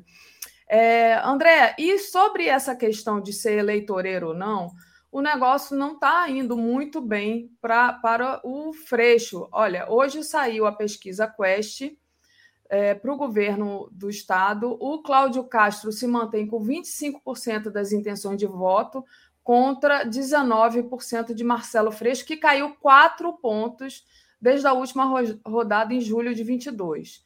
O é, outro candidato, que é o Rodrigo Neves, né, está com 6%. Então, tá aí o Freixo caiu. Né? Você pode é, interpretar que essa, esse discurso do Freixo já é retrato dessa queda dele, ou que essa queda dele já é discurso de não falar de discriminação das drogas. Eu não sei é, como que você interpreta isso, né?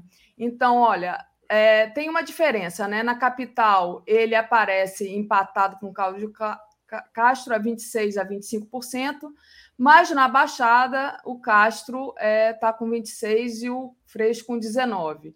No interior, o Castro está com 24% e 12% do Freixo, né? É, depois, o Felipe Nunes, aqui da Quest, ele fala é, da polarização, né? E como que o, o, o o Bolsonaro e o Lula vão influenciar nisso aí, está aqui no, no Twitter. É, e eu queria falar também sobre essa pesquisa, André, e passar para você, é, sobre a questão do, dos senadores. Né? A gente está com Romário com 30%, Cabo Daciolo com 10%, empatado com Molon com 10%, com a Clarissa Garotinha, que tem 8%, Daniel da Silveira, 7%, aquele que quebrou a placa da Marielle, André Siciliano está com 4%. Então, assim, também está difícil na questão do Senado. Como é que você avalia essa, essa pesquisa do Rio, André, essa queda de 4% do, dos pontos do Freixo aí? Olha, Daphne, quando a gente for avaliar a questão da disputa para o governo do Estado do Rio de Janeiro, nós temos que lembrar que os cofres do governo do Estado estão tá abarrotados né, com a venda criminosa da SEDAI. E o Cláudio Castro está utilizando desse, desse dinheiro para comprar os prefeitos no interior, aqui do estado do Rio de Janeiro, na região da Baixada Fluminense, onde o Freixo tem pouca inserção. Então ele está com muito dinheiro, ele está com muita grana. Né? E isso vem favorecendo, né? É óbvio que isso tem um fator determinante no crescimento é, do atual governador que está tentando a reeleição. E aí entra a importância tática e estratégia, eleitoralmente falando, da candidatura do André Siciliano. Por ele ser presidente da Assembleia Legislativa, ele tem uma boa relação com os presidentes no interior e principalmente na Baixada Fluminense. Então, a escolha do André Siciliano, vou repetir mais uma vez, foi tática né, e estratégia eleitoral. Né? Ela foi uma escolha tática e estratégica, eleitoralmente falando, para justamente dar inserção ao Marcelo Freixo, aonde ele tem baixa inserção, que é na Baixada, no interior, né? Ele tem uma inserção muito forte na capital. Né? E aí o Molon veio atrapalhar todo esse processo, né? o seu personalismo, o seu projeto político de poder pessoal, que ele está colocando acima do projeto político né, coletivo que nós estávamos construindo aqui. Você está me vendo, Daphne? Oi, tô, tô te vendo. Ah, tá. Porque a bateria está acabando aqui, apareceu uma tarde azul, eu não estou mais me vendo. Mas se você está É bom você botar aí para carregar para você não cair, né? Porque faltam Entendi. 10 minutos para o tá Joaquim vou, chegar aqui. Eu vou botar aqui. Então, então é isso, Daphne. Eu acho que é, a gente tem que levar em conta a venda da SEDAI, que foi estratégica, estratégica né, para o governador Cláudio Castro, para a sua reeleição, e essa questão aí é, do, do, do Senado, né, o Romário continua na frente, né? Agora entrou no circuito aí o Cabo Daciolo, né? Parece que ele está em segundo. É, pô, Daphne, o que a gente analisa aqui é que vai dar Romário, né? Acho que não vai dar para tirar essa diferença, não. É uma diferença considerável. Vamos Inclusive, ver. Inclusive, tá... segundo a pesquisa, eleitores do Lula votam no Romário. Então. É, é, é o que nós discutimos, é... Daphne, no papo reto. A importância da esquerda brasileira sentar, né, toda a esquerda, né, os movimentos sociais, as centrais sindicais e os partidos políticos, para traçarmos uma tática, uma estratégia eleitoral né, relacionada à questão da eleição para o legislativo. Né? Aqui no Rio acontece muito isso. Tem eleitor que vai votar no Lula e vai votar no Gabriel Monteiro. Para aproveitar o ensejo aqui, hoje, às 16 horas, na Câmara Municipal do Rio de Janeiro, vai ser colocado em votação a cassação né, do YouTube, ex-policial militar, Gabriel Monteiro, que está sendo acusado aí de diversos crimes, né? Assédio, estupro de vulnerável. Então, hoje, às 16 horas, na Câmara. Então, acontece muito aqui no Rio de Janeiro. A pessoa fala que vai votar no ex-presidente Lula para presidente, mas vota num candidato da extrema-direita para vereador, para deputado estadual, para deputado federal. Então é fundamental que a esquerda venha traçar uma, uma estratégia, uma tática eleitoral para que nós venhamos é, ampliar a nossa base né, na questão do campo legislativo, principalmente na Câmara Federal e no Senado Federal. Daphne, quem controla o Congresso controla o país. E quem controla esse país é o Centrão né, que sempre faz a maioria no Congresso Nacional. Né? E aí é aquilo, né? O Centrão é a grande prostituta, né? E o Centrão também, ele cobra o seu dízimo, né, Daphne? O Centrão cobra o seu dízimo, assim como os pastores picaretas, né, cobram os dízimos dos seus fiéis, o Centrão cobra o seu dízimo. E qual é o dízimo do Centrão? Né? É a exigência né, e a reivindicação de ministérios ou dinheiro vivo na conta. Então, nós precisamos traçar uma estratégia né, e uma tática eleitoral para fazermos a maioria e derrotarmos o Centrão no Congresso Nacional. Isso vai dar para um presidente de esquerda as condições necessárias para que nós venhamos fazer as reformas que são estruturantes nesse país. Então é fundamental traçarmos uma tática, uma estratégia eleitoral para derrotarmos o Centrão no Congresso Nacional e só o derrotaremos fazendo a maioria no Congresso. Muito bom, André. É, você já colocou aí o, o cabo para carregar o computador, André? Coloca aí. É, o Taneu Campos diz: André conhece muito, parabéns. E queria agradecer aqui ao novo membro do canal, o professor Ricardo.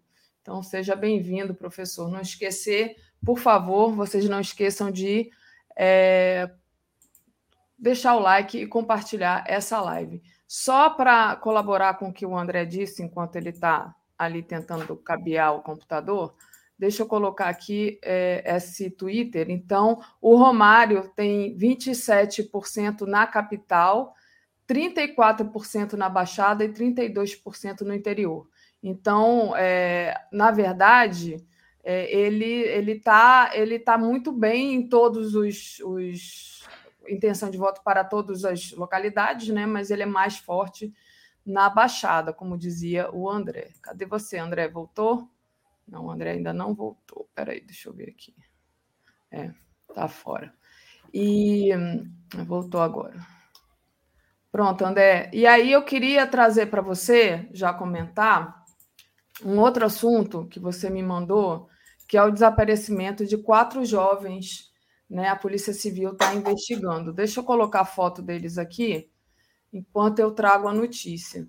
Então, esses quatro rapazes, né, na verdade, cinco jovens, porque teve o um motorista do aplicativo também. Não, né? esse, esse já foi encontrado porque ele foi liberado né, pelos milicianos que interceptaram o carro que esses jovens se encontravam. Na verdade, o jovem que foi liberado era o motorista de Uber, né, que estava conduzindo é, esses cinco jovens. Tinha uma jovem adolescente de 17 anos que era namorada de um desses jovens esses dois foram liberados. Né? Esses quatro aí foram amarrados colocado em dois porta-malas de dois carros, né, colocado no porta-malas de dois carros e conduzidos até Cabo Sul, né, que é o interior de Nova Iguaçu. E essa região onde esses jovens foram sequestrados é uma região controlada pela milícia do Tandera, né, que é um dos milicianos mais fortes aqui no estado do Rio de Janeiro, juntamente com Zinho, que é o irmão do falecido Eco, que morreu naquela operação muito estranha da Polícia Civil, que disse que depois que o Eco estava ali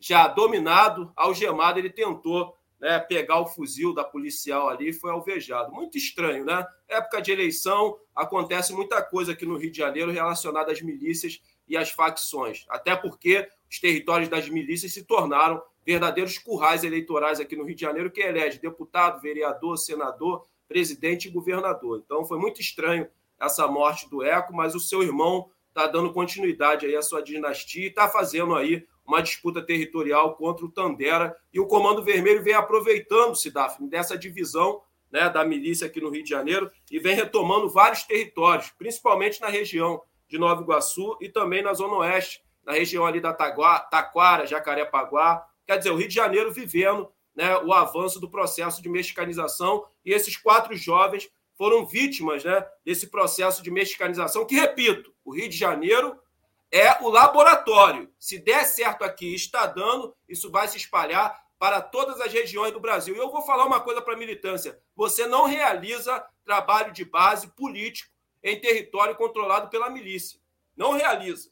Você não tem inserção política nesses territórios, até porque, eu torno a repetir, as milícias perceberam que o controle desses territórios garantiria para eles também a possibilidade de constituir a milícia como um poder político. E é isso que eles fazem aqui no Rio de Janeiro. Nós precisamos combater o crescimento e a expansão das milícias. Milícia não é poder paralelo, milícia é o próprio Estado. São agentes do Estado né, que fazem parte dessa organização criminosa e que elegem muitos políticos aqui e são financiados por esses políticos. Então, Daphne, com certeza, esses quatro corpos pretos encontram-se nesse momento em algum cemitério clandestino da justiça. Porque desde a ditadura militar, passando pelos grupos de extermínio, até chegarmos às milícias, se espalham por todas as regiões do Brasil os cemitérios clandestinos da justiça. Cemitérios clandestino da justiça. É lá que encontram-se esses quatro corpos. E aí, os familiares já sabem, e é triste, eles já morreram há muito tempo e vai ser muito difícil achar esses corpos. Por quê, Daf? Eles cortam, às vezes vivo, e depois jogam no latão e vira cinza. Então, dificilmente os familiares vão encontrar os corpos desses quatro jovens nessa situação deplorável e lamentável aqui no Rio de Janeiro. E aí vem o Marcelo Freixo, que uma das formas de você conter isso é você justamente enfrentando essa pauta da descriminalização de todas as drogas, né, para combater o proibicionismo e a guerra às drogas, que acelera o encarceramento em massa da juventude negra pela política de drogas aqui no Brasil e acelera o holocausto negro brasileiro. Aí, ele poderia aproveitar o pleito eleitoral para persuadir esse eleitorado conservador religioso aqui no Rio de Janeiro? Não. Pensando extremamente de forma eleitoreira, ele muda a pauta, não quer mais saber disso para ver se consegue uma parcela desse eleitorado. É lamentável, mas esse é o retrato triste da esquerda brasileira. Uma esquerda eleitoreira, reformista e burocrata. Essa que é a nossa triste realidade. Agora, Daphne, tem dois minutinhos que dá tempo de falar. Eu queria falar rapidamente do evento que aconteceu, né? Da posse do ministro Alexandre de Moraes, que agora vai estar à frente aí do TSE. Vou me ater muito a respeito disso, não. Mas eu queria falar como o Lula, né, ele é, é, foi o centro das atenções nesse evento, isso é claro, isso é óbvio, centro das atenções da imprensa, dos políticos né, que encontravam-se ali. E é muito bom ver a ex-presidenta Dilma com a cabeça erguida no meio daqueles ratos. Eu disse ontem. Com a cabeça erguida, uma mulher digna, ali no meio daqueles ratos a maioria dos ratos que encontravam-se ali, que participaram do golpe de Estado financiado pelo imperialismo americano. Então foi muito bonito de ver a presidenta Dilma com a cabeça em pé, com a altivez que ela sempre teve durante todo o processo do golpe. Agora, eu só queria me ater, Daphne. Vocês sabiam que o Ciro Gomes participou do evento? O Ciro se tornou uma figura tão inexpressiva politicamente no Brasil que ninguém nem percebeu que ele estava no evento. Né? o coronelzinho, o personalista, aquele que tem um projeto político de poder pessoal, que coloca acima dos projetos políticos coletivos construídos pela esquerda. Né? Esse ser desprezível e execrável na política brasileira estava lá também. Né? O Ciro Gomes, que se tornou uma das principais linhas auxiliar do Bolsonaro aqui. Ele só está disputando essa eleição para impossibilitar a vitória do Lula no primeiro turno. Agora, Dá, o que vai garantir a vitória do Lula no primeiro turno não é essa tal carta democracia, não, que não dialoga com a favela, com a periferia, porque aqui, meu amigo, a gente não sabe o que é democracia. Aqui quem acorda a gente é um helicóptero blindado às 6 horas da manhã, não é o despertador, não. Essa carta não, não, não reverberou aqui. O que vai garantir a vitória do ex-presidente Lula é mobilização popular, é trabalho das bases, é a intensificação do trabalho das bases, é a luta de massas. É isso que vai garantir a vitória do ex-presidente Lula. E para encerrar mesmo, Daf, rapidinho, que eu acho importante isso aqui, eu estava vendo uma matéria aqui é, da Folha Online que diz o seguinte: ó, representante dos Estados Unidos discute no Brasil o envolvimento do PCC com crimes ambientais. Enviado do De Departamento do Tesouro americano debateu a ligação da facção paulista com garimpo legal e outras atividades na região Amazônia, amazônica. Grupo criminoso brasileiro foi alvo de sanção do governo Biden no fim do ano passado. Eu fico impressionado como o Brasil se tornou um quintal do imperialismo. Isso aqui que está sendo tratado aqui faz parte de uma discussão de soberania nacional, Daf. Porque a gente está discutindo, está discutindo aqui estados que fazem fronteira com outros países por onde entram as armas e as drogas. E é papel do Exército Brasileiro patrulhar né, as nossas fronteiras para a defesa da soberania nacional. Mas não, o Exército Brasileiro está preocupado com urna eletrônica e pintar meio fio.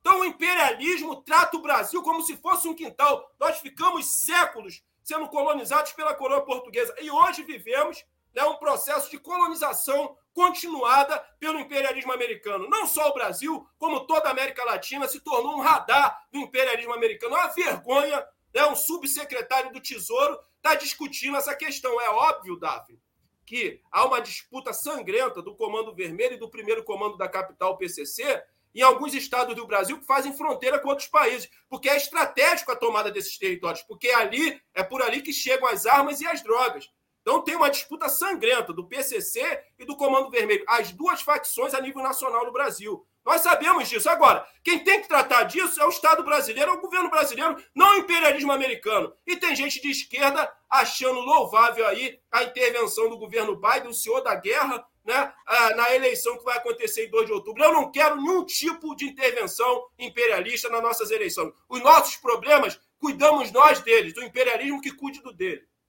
Muito bom, André. Obrigada pela análise de hoje. A gente se encontra por aí. Valeu.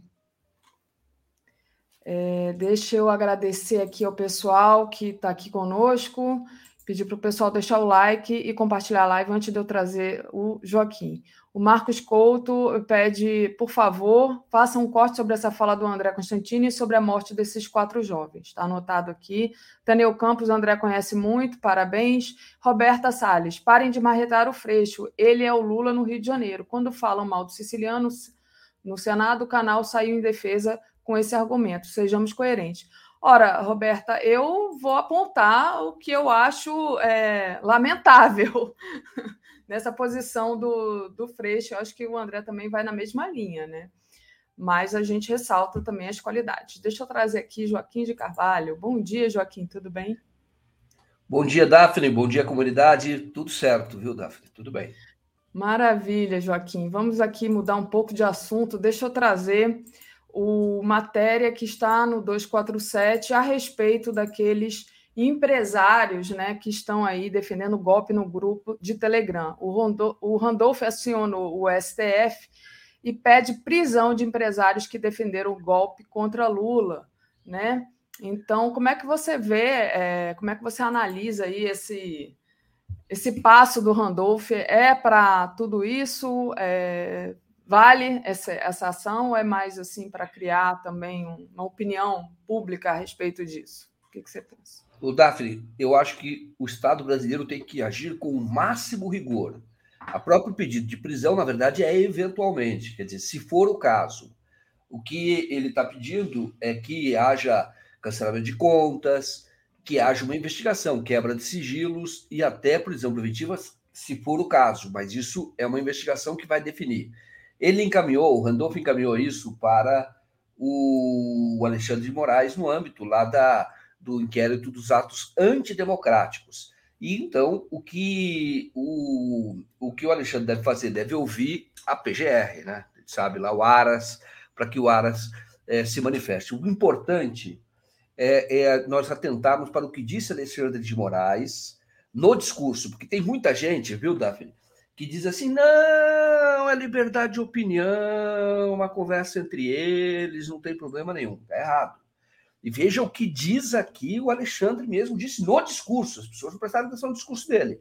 Ele diz: olha, a Constituição Federal não permite, inclusive, inclusive, não permite nunca, mas inclusive em período de propaganda eleitoral, a propagação de discursos de ódio e de ideias contrárias à ordem constitucional ao Estado democrático. Tampouco a realização de manifestações, olha só, manifestações sejam pessoais, sejam nas redes sociais ou por meio de entrevistas públicas visando o rompimento do Estado do, do, do Estado de Direito com a consequente instalação do arbítrio. É, e aí ele continua: a, a Constituição Federal consagra o binômio liberdade e responsabilidade, não permitindo de maneira irresponsável a efetivação do abuso no exercício de um direito constitucionalmente consagrado, não permitindo a utilização da liberdade de expressão como escudo protetivo para a prática de discursos de ódio antidemocráticos, que é disso que se trata, ameaças, agressões, violências, infrações penais e toda sorte de atividades é, ilícitas. Você não pode, por ali, você não, não é o seu pensamento, você está externando num grupo que é um grupo que tem atuação política, grupo de empresários, defendendo golpe de Estado em caso de eleição do Lula. Então, aquilo você pode entender e isso é uma investigação que vai definir, mas num primeiro momento há um indício de que é uma conspiração para derrubar o Estado Democrático de Direito. Então, e aqui diz, você não pode fazer nem isso em caráter pessoal. Então, por dizer, não, isso é o que eu penso. É o caso, por exemplo, daqueles que defendem o nazismo, entendeu? Aqueles que, que defendem o partido nazista aqui no Brasil, que é um partido contra a ordem democrática. E aí o, esse discurso de que é uma opinião, ah, bobagem. São empresários bilionários, não é nem milionários, as empresas faturam bilhões, algumas dessas empresas, né? Que estavam lá e é sempre bom, porque tem gente, tem gente é, colocando na rede o nome das empresas, dos empresários, mas esquecem alguns. Meyer Nigri é, é, não está na rede, mas ele participa desse grupo e e, e propaga discurso antidemocrático, que é o dono da Tecnisa e que teve um papel fundamental no episódio de Juiz de Fora, sobre o qual o YouTube não permite que falemos. Vocês sabem qual é. Né? vamos lá. O empresário Luciano Heng, dono da Avan. Vamos lembrar, Luciano Heng, em 2018, ele gravou vídeo junto com um outro empresário, chamado Grazinho, o sobrenome dele, dizendo que estavam financiando, estavam gastando dinheiro com a campanha do Bolsonaro. Ele também gravou vídeo dizendo que estava preparando vídeos, de, de, estava divulgando vídeos, fazendo disparos de vídeo. Essa expressão dele, disparo, é, é, vamos dizer assim, ela se refere, ela faz referência ao que houve já de investigação de uso indevido do, do WhatsApp contratação, inclusive contratação no exterior, para fazer essa, esse disparo, o que indica, sendo a contratação no exterior e não estando na prestação de contas do Jair Bolsonaro, caixa 2 na eleição. A Frânio Barreiro, que é dono do Coco Bambu, atento a esse Coco Bambu aí, faz tempo que ele está aí no noticiário, participa, compartilha e apoia o golpe. José Isaac Pérez, que é da Multiplan, esse Multiplan tem um monte de shopping no Brasil, viu? muito, muito forte. José Cury barra, é, que é do José Cury, que é do barra Word Rio. É ele que disse. Ele escreveu e os outros começaram a comentar.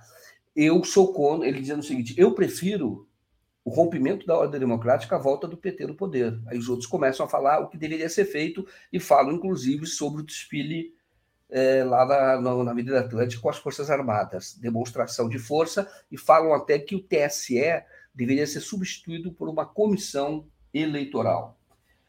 Ivan Urobel, ele é da W3 Engenharia, uma grande também, que atua muito no Rio. Marco Aurélio Raimundo, ele, ele é conhecido como Morongo e ele tem uma empresa que vende produtos de surf, que é a Mormai. Tá? É, e aí você tem o Vitor Odísio, é, Vitor Odísio, que é da, de uma consultora chamada TAV, que tem uma uh, atuação na Flórida, nos Estados Unidos, é brasileiro. Você tem o Meyer Nigri Tecnisa. E você tem também o Carlos eh, Molina Polar, Carlos Molina, que é da Polaris Auditoria.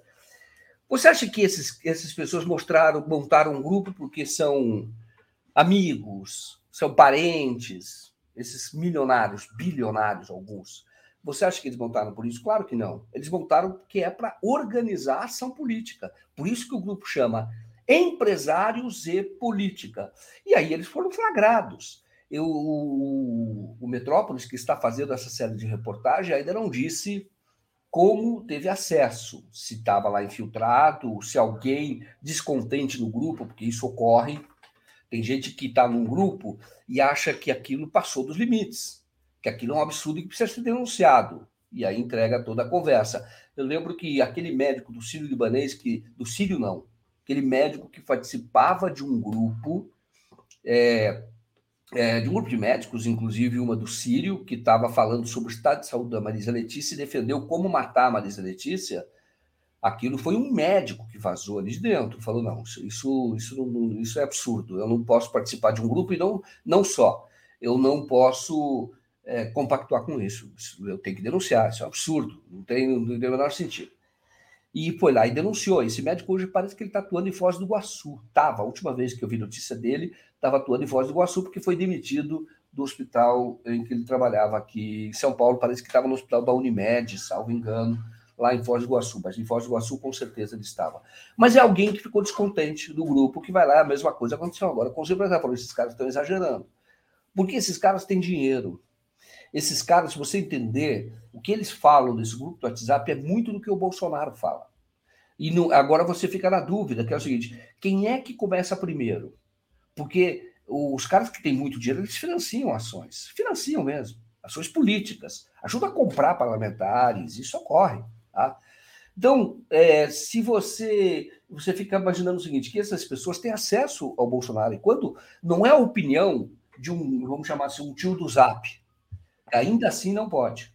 Mas não é essa a opinião. São pessoas que atuam politicamente, atuam eleitoralmente. Então, o que eu defendo é que haja uma investigação extremamente rigorosa a partir de agora. Não vem com esse discurso de que é liberdade de expressão, que isso é inocente. Não é. Não é. Acabei de ler o discurso do. do do Moraes. Moraes, ele dizendo: olha, eu sou contra, uh, dizendo eu sou contra, não, porque a Constituição não permite nem essas manifestações em caráter pessoal. Você não pode. É como alguém começar a defender a escravidão. Não pode. Entendeu?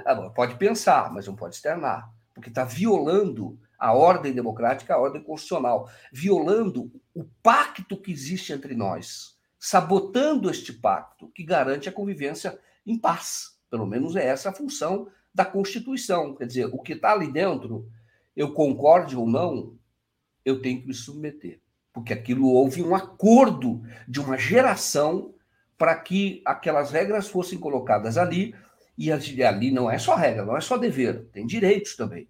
E ali nós eh, seguimos aquela orientação, porque senão é a barbárie, cada um por si, cada um com, montando uma própria milícia e falando, eu vou defender aquilo que eu acredito.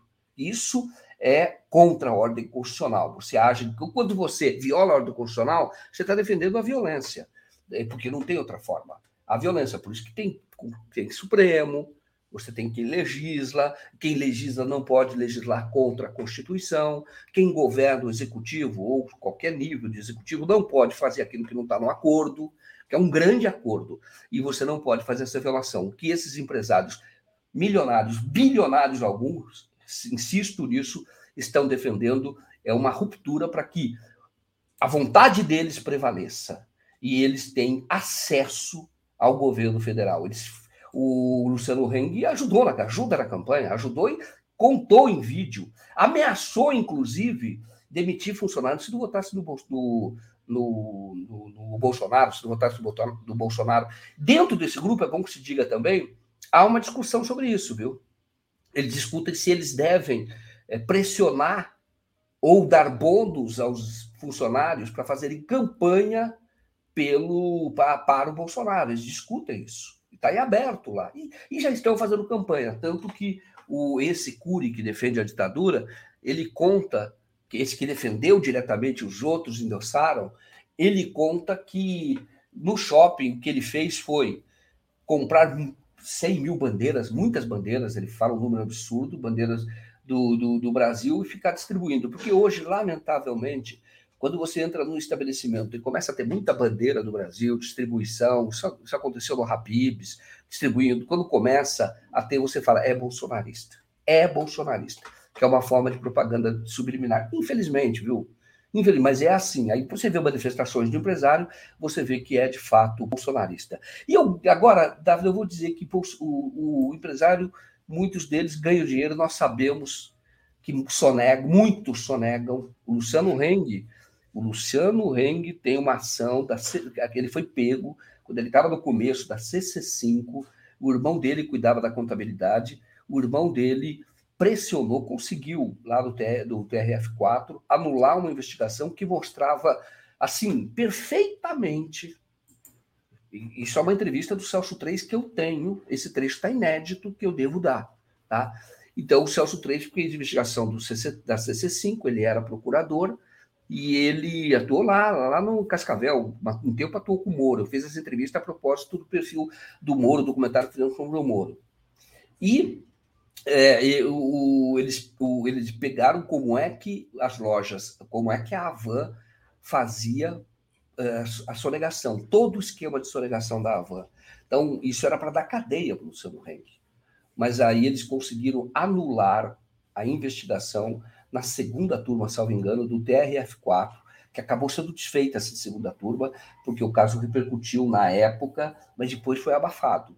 E ele não foi investigado. O que eu quero dizer é que o Luciano Heng tem é, é esse passivo legal, criminal, tá lá, tá lá. Isso, o fato de ter sido anulado por uma pressão e suspeita até de propina lá no judiciário, suspeita de propina no judiciário, não elimina o fato do que ocorreu. O que eu quero dizer é que essas pessoas, elas é, é não cumprem as suas muitas muitas vezes não cumprem a sua obrigação com o Estado e quer mandar do Estado, quer alguém que faça o jogo deles. Este é o verdadeiro patrimonialismo.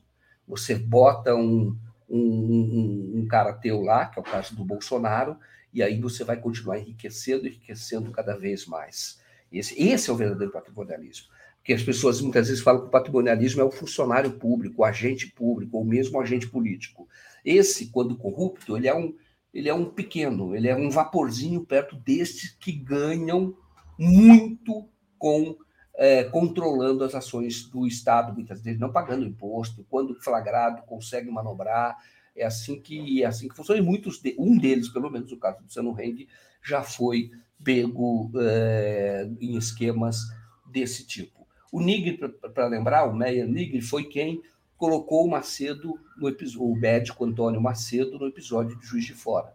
Isso, um, um assessor do Ventralbe, chama advogado Vitor, ele tinha um avião.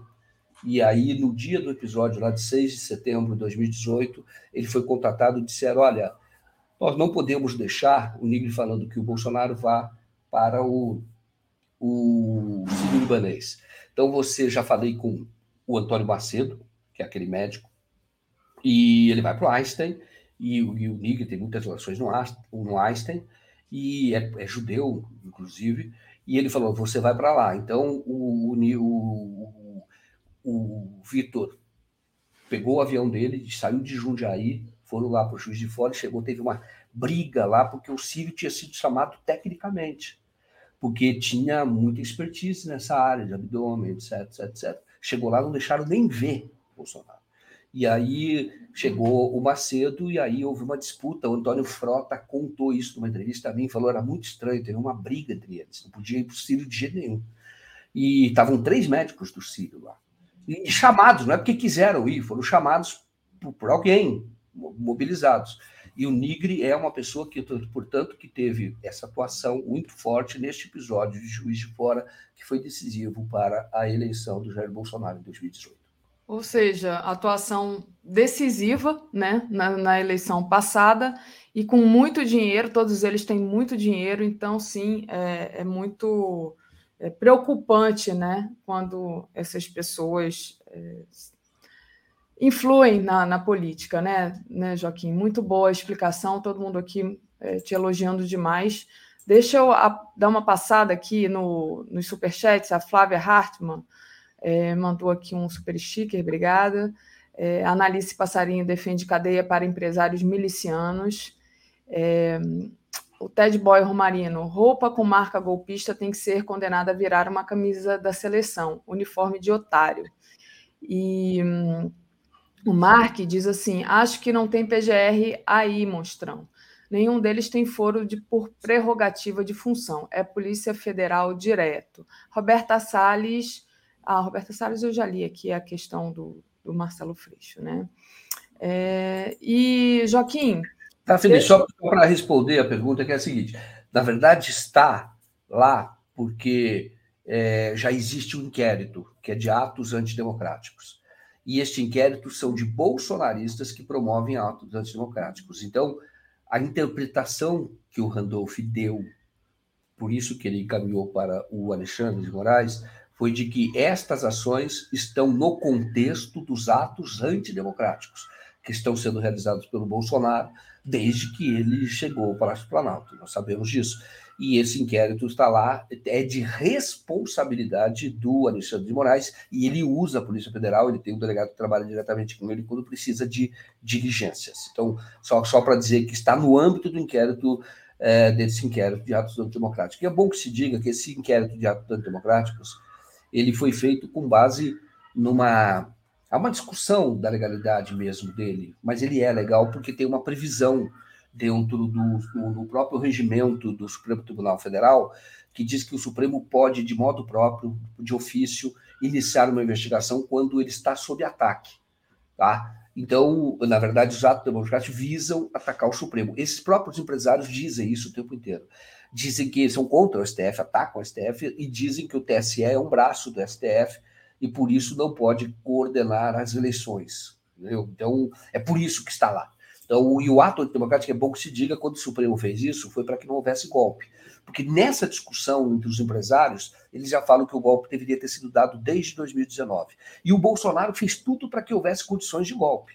Fez mesmo, só lembrar das manifestações que ele fazia, do discurso que ele foi fazer em frente ao, ao Forte Apache, que chama lá no, em Brasília, que é o comando militar, que é o comando do Exército, né? quartel-general do Exército. O Bolsonaro foi lá na frente, foi ali que surgiu esse inquérito, com faixas lá na frente, pedindo intervenção no STF. Então, ali houve, então o STF tinha essa, essa razão legal para isso. Agora, a questão é, esse, essa medida legal, tá? que é o próprio regimento do STF, que admite isso. E, e ali você, que admite esse tipo de inquérito. E é claro que o STF é louco, a Lindora, que quer ser procuradora, que é lá a segunda do Aras, ela, ela que, que, arquivou todas as denúncias lá daqui, ou quase todas ali da Covid, a Lindora, ela, ela é contra, ela se insurge, por quê? Porque se, se isso estivesse sob investigação do Aras, estava sob a autoridade do Aras, não teria nada, não teria nenhum tipo de investigação. E já houve até, e já houve até prisões. Então, é, só, só para explicar que é, neste caso, nós vivemos até é uma defesa que o Supremo faz de si mesmo e, na verdade, está defendendo toda a sociedade, porque abriu para que não houvesse golpe. A verdade é essa. O Bolsonaro é muito contra e a, a Lindora vive tentando encerrar essa investigação, porque essa e a, a das fake news, são duas. Então, porque ele, ele, na verdade, ele sabe que aquilo é um antídoto, porque aquilo identificou até financiadores, não estes, viu? Outros identificou, prendeu pessoas e, e, e a Lindor é contra. Agora, é claro que lá na frente é, isso vai voltar para o Ministério Público para que seja feita a formalização das acusações, porque aí é constitucional, prerrogativa do Ministério, do Ministério Público. Mas isso vai acontecer, espero, depois que o Bolsonaro deixar o governo. Muito bom, Joaquim. Joaquim, outra notícia que eu gostaria que você fizesse um comentário a respeito é essa aqui da Polícia Federal, né? É, que disse ao STF que o Bolsonaro cometeu é, incitação ao crime ao associar vacina da Covid com AIDS. Ele disse que, enfim, pessoas que se vacinavam ali pegavam AIDS, aquelas besteiras que o Bolsonaro fala, mas que não é besteira, né? Que na verdade é crime. Então, passo para você comentar também. Tá certo. Davi, ah, eu acho que o Bolsonaro, esse é o primeiro crime que ele vai responder quando ele deixar o governo. E porque o que ele fez claramente, isso tem 200 provas, é, toda a manifestação dele é uma prova.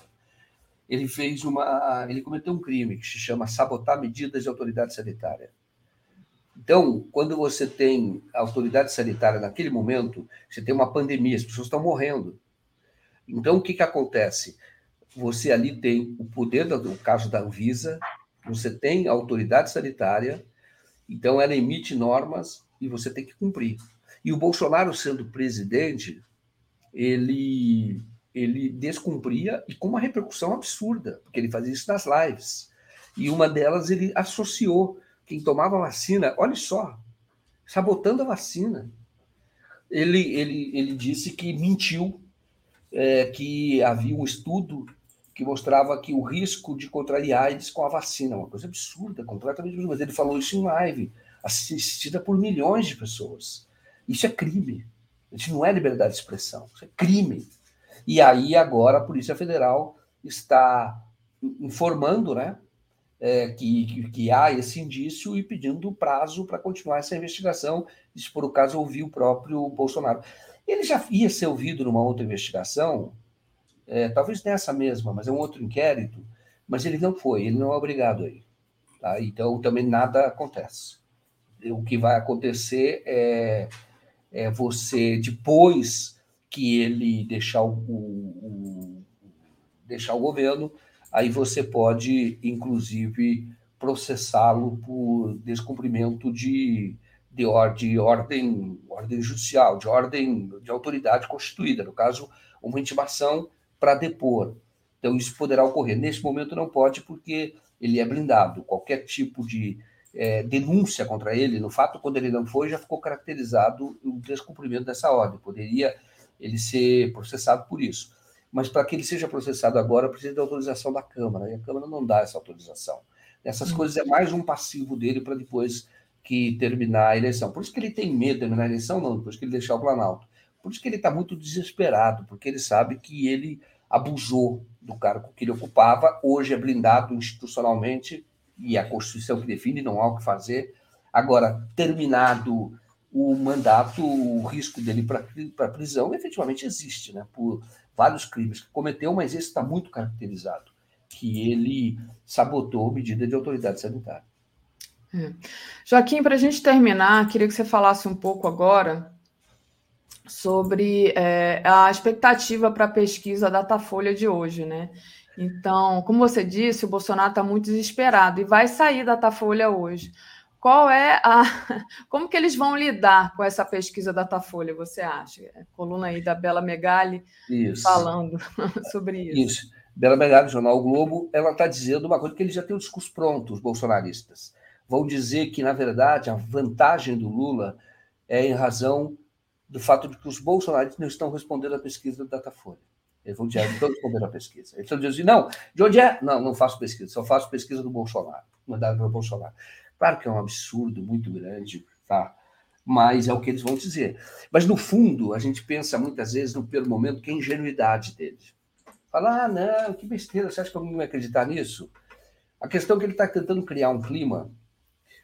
Qual é o clima? Isso está na discussão dos empresários, viu? Olha, de novo, lá tem todo um roteiro de como eles estão agindo. Ele quer criar um clima para tentar contestar o resultado da eleição. Sim.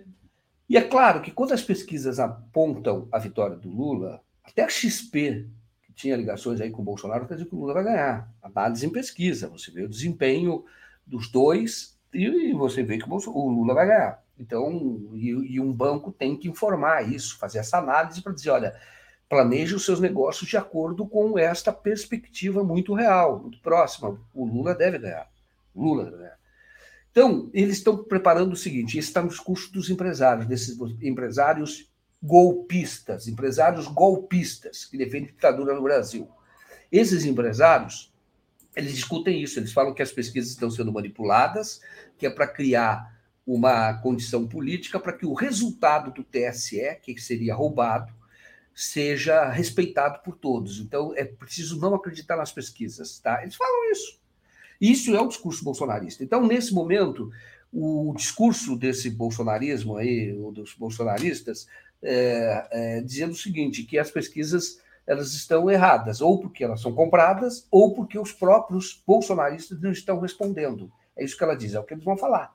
Não, não, se pesquisa nós não respondemos. Não, não respondemos, e sobretudo se for Datafolha. Então é isso, essa já é desculpa, já estão com a desculpa preparada, mas não é só uma desculpa de perdedor, não. Isso é para criar clima para desacreditar as pesquisas, tá? Porque, no fundo, eles querem contar, lá na frente, eu falei isso, quando teve o manifesto, não dá voto, esse manifesto que teve, não, não dá voto, nem para o Lula, e, nem, nem, tira votos do, do Bolsonaro, mas ele é importante porque ele é uma vacina contra um setor da sociedade que tem muita influência. Os empresários têm influência.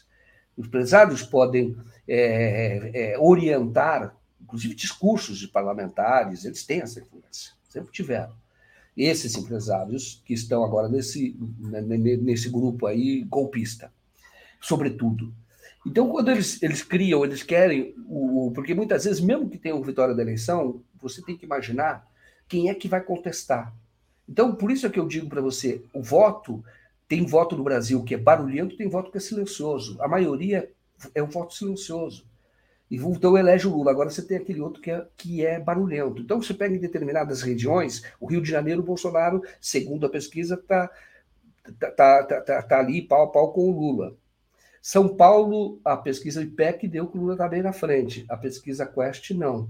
Tem parte. Então você começa a ter locais em que os derrotados vão fazer parecer que são maioria porque eles são barulhentos, porque eles têm influência, porque eles têm mídia. Então, por isso que o manifesto foi muito importante e é por isso que é, é preciso trazer muito é, e des, desqualificar essas pessoas e trazer esses votos barulhentos. Não é trazer o voto barulhento, mas aqueles que têm influência para dizer isso é mentira, isso não é fato, tá? E, e, e ali é, existe essa batalha, entendeu? Porque o voto embora todos brasileiros tenham direito a um voto, tem uns que eles são muito mais barulhentos, eles acabam repercutindo muito mais. E neste momento eles vão tentar desqualificar a pesquisa para dizer já faz parte do golpe, já fajuta as pesquisas para tirar o Bolsonaro agora em 2 de outubro. Isso é uma farsa, é uma mentira, isso, mas é uma estratégia.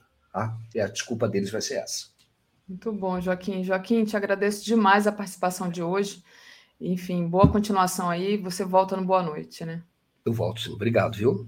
Valeu, Joaquim. Deixa eu trazer agora aqui. Até mais. Comentário de Tereza Cruvinel. Bom dia, Tereza. Tudo bem? Bom dia, Daphne. Continua no Rio de Janeiro. Você mudou para o Rio, Daphne? Mudei por tempo indeterminado. tô meio, meio lá, meio cá. Tenho, tô com casa lá, cachorro, gato, companheiro, tá tudo lá, mas eu tô aqui no Rio agora. É, é, é bom dia, comunidade. Bem, bom dia só para Daphne. Bom dia a todos e todas. Muito bom, Tereza. É, deixa eu agradecer ao pessoal que está acompanhando a gente aqui, pedir para o pessoal deixar o like e compartilhar a live, né? Tereza, é, bom, a gente viu aí, né, os empresários bolsonaristas defendendo o golpe de Estado se o Lula foi eleito. O Joaquim trouxe bastante detalhes. Queria saber a sua opinião, né? E como é que você está na expectativa do Alexandre Moraes fazer alguma coisa a respeito disso, né? Porque, de fato, é, é, preocupante. A quantidade de dinheiro que essas pessoas têm, né, e a influência que essas pessoas têm é algo assim que a gente fica preocupado com isso. Mas é. como é que você está na expectativa do Alexandre Moraes resolver essa bagunça? Então, essa, essa matéria do Metrópolis. do Metrópolis, ela é, trouxe uma desilusão para quem achava que a elite econômica do Brasil tinha, digamos, é, desembarcado né, do Bolsonaro, porque a Fiesp puxou uma carta, compromisso com a democracia, assinada por muitos empresários, por banqueiros e tal, mas a gente viu, tá, essa matéria mostra que não é assim.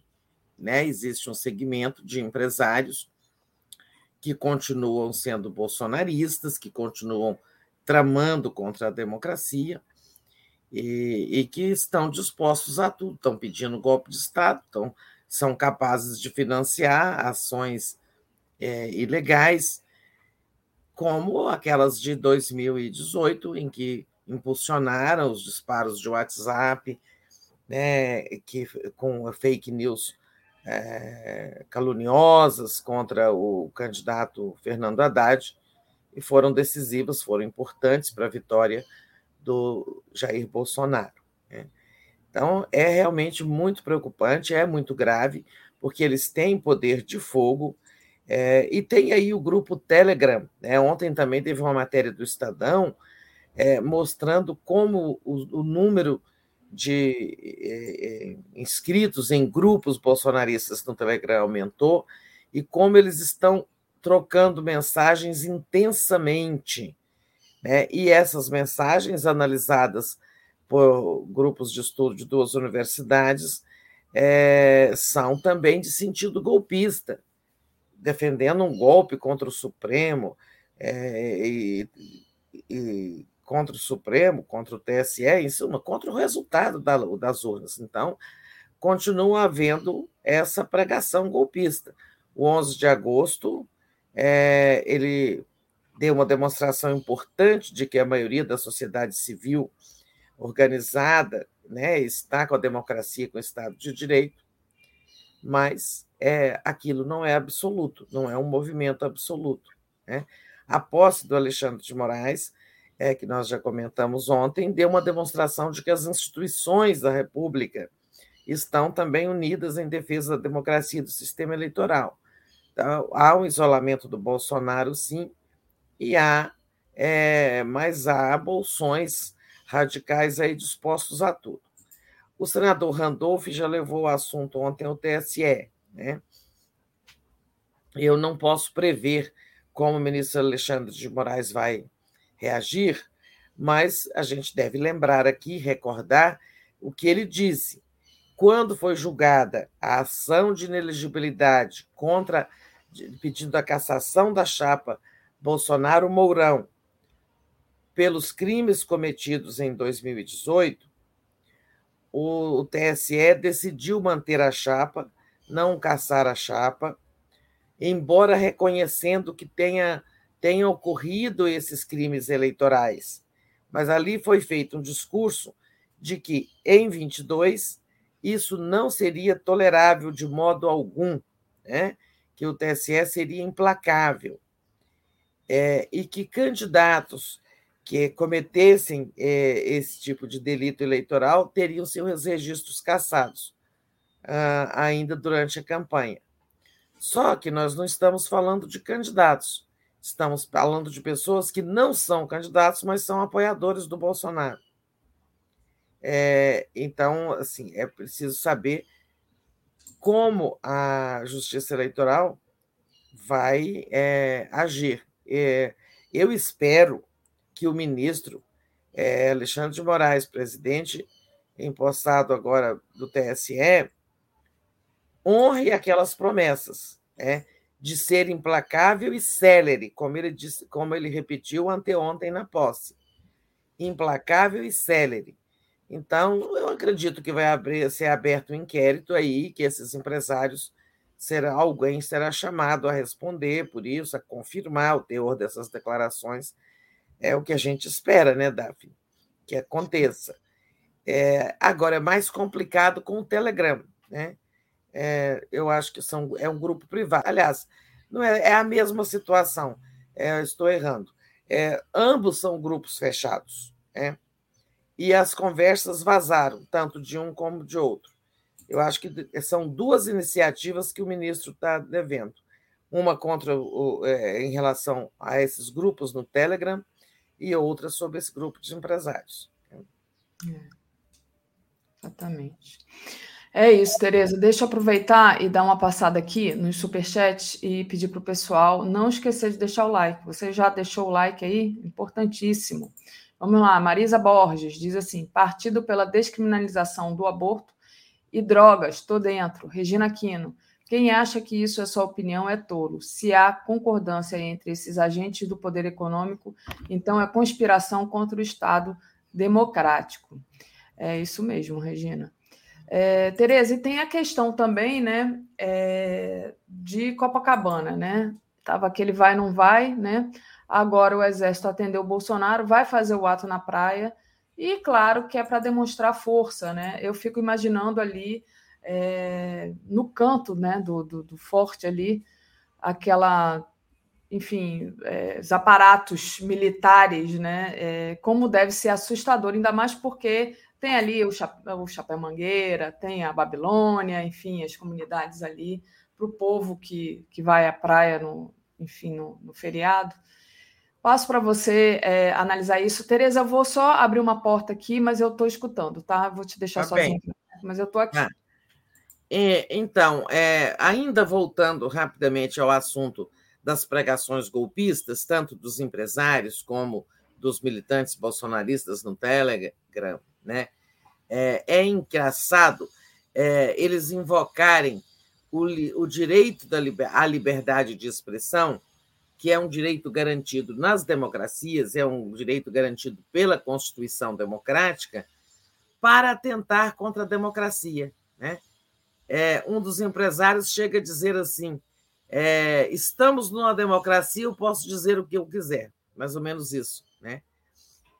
Então, ele está se valendo da democracia para tentar derrubar a democracia. Dizem aquelas coisas absurdas, é, que ninguém vai deixar de fazer negócio com o Brasil, porque são feitos negócios aí, ou seja, os países democráticos negociam com várias ditaduras mundo afora. Eles dizem absurdos, né? E faz parte também desse, dessa, desse atentado contra a democracia, dessas tentativas de atentado, o ato da praia. É, o, o, Exército, na verdade, tentou resistir à pressão do Bolsonaro, primeiro dizendo, é, tentando fazer a sua, o seu desfile tradicional de 7 de setembro na Avenida Presidente Vargas. Né? É, o Exército não, que, não queria, resistiu inicialmente em participar de ato na Praia de Copacabana ao lado de uma ou junto com uma manifestação bolsonarista, ideológica, partidária e golpista. Mas cedeu, né? Deve ter havido pressão do, do Bolsonaro nas últimas horas, né, né, para que fosse realizada essa manifestação que não será um desfile, né? mas certamente haverá ostentação de armas. É, e, claro, isso tudo é, inspira a massa, ignara né, a massa de bárbaros unos que estará na praia apoiando Bolsonaro. Eles vão dizer: olha aí o exército do nosso lado, né? olha aí os nossos tanques para nós darmos um golpe. Isso tudo serve de pilha, né? de energia para essas forças é, autoritárias e fascistas mesmo, né, que estão é, apoiando Bolsonaro, é, apoiando uma vitória do Bolsonaro a qualquer preço, com fraude, com golpe, com tudo. Né? Então, é, assim, é gravíssimo que é, uma instituição do Estado esteja sendo usada por um candidato. Né? Isso aí também vai gerar é, um, alguma, algum tipo de iniciativa judicial junto ao Supremo. Tenho certeza que nas próximas horas algum agente político vai ingressar com isso, com uma contestação a isso. A ministra Carmen Lúcia já havia dado, na semana passada, é, não sei se é três ou cinco dias, para o Bolsonaro se manifestar sobre a realização de desfile militar em Copacabana, ao lado de um ato é, partidário. Né? Só que aí perdeu o sentido né, a, a, a cobrança da ministra Carmen Lúcia, porque veio a notícia de que o desfile seria realizado na Avenida Presidente Vargas. Então, aquela ação perdeu sentido. Mas ela voltou a ter sentido. Né? Eu acredito que a ministra vai reintimar o Bolsonaro a explicar isso. Ou então uma nova ação acabará sendo apresentada né, ali junto ao Supremo. É confusão na certa mesmo, Mônica Silva. Né? É, ali é, pode-se temer que eles façam o chamado autoatentado, né? É, ele, alguém jogar uma bomba, é, jogar um artefato para culpar a esquerda, e aí, a, sei lá, o exército intervém para garantir a ordem, não sei. Tudo pode acontecer ali. É muito grave. Tereza. Quem, no comando da força, quem tem o uso da força, né, esteja fazendo isso.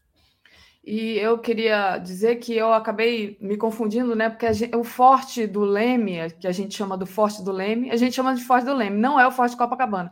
Ali é o forte Duque de Caxias. O forte Copacabana é pior ainda. Eu estava falando de Babilônia e Chapéu-Mangueira. Não, o forte Copacabana é entre Copacabana e Ipanema. É um lugar mais apertado de Copacabana, na verdade. É, que o que está atrás é o arpoador, né? O arpoador, exatamente. Atrás então, do forte de Copacabana é o arpoador muito apertado ali, né? Muito apertado. E, enfim, eu não sei realmente como é que vai ser esse negócio lá. Tem que alguém tem que tomar uma providência mesmo, porque vai ser confusão na certa, como disse a Mônica, e você leu o comentário dela. É, vamos ver é, o que, que acontece até lá, porque também falta quase um mês, né? Pouco menos de um mês Hum. mas é, eu acho que até pode ser suspensa pela justiça isso, né? essa, essa ostentação de força do exército naquele local. É, e, e, eles, a gente fica sabendo disso assim, por ter segunda mão, né? Porque o prefeito que foi comunicado, Eduardo Paes, é que postou isso no Twitter. Eles mesmos ficam, tira dali, vai para Presidente Vargas, agora volta para a praia. E enquanto isso, Enquanto o exército estiver ali na ponta da praia, usando aqui uma expressão terrível do Bolsonaro, é, ali na ponta do forte, é, fazendo uma demonstração de força, é, a aeronáutica estará fazendo demonstrações no ar e, o, é, e a marinha estará fazendo demonstração na água, ou seja, vai ter navio no mar né? E vai ter é, e haverá haverão aviões no céu, né? Tudo numa grande demonstração de força, como quem diz, com essas forças aqui eu darei o golpe, né? E a massa aplaude. É isso. É, e o Bolsonaro, né, Daphne, ele está investindo muito no Rio, porque ele sabe que no Rio é um, é, o Rio é um reduto onde ele pode crescer, né? Nós temos aí, está na nossa home, né, essa matéria dizendo, eu não tinha nem voltado a ver a pesquisa Quest hoje, é, essa parte já foi divulgada hoje, que o Bolsonaro cresce e empata com o Lula é, no Rio de Janeiro. Né? Na última pesquisa nacional da Quest, um mês atrás, é, eles estavam, digamos, é, o Lula tinha vantagem numérica, né? 39 a 34.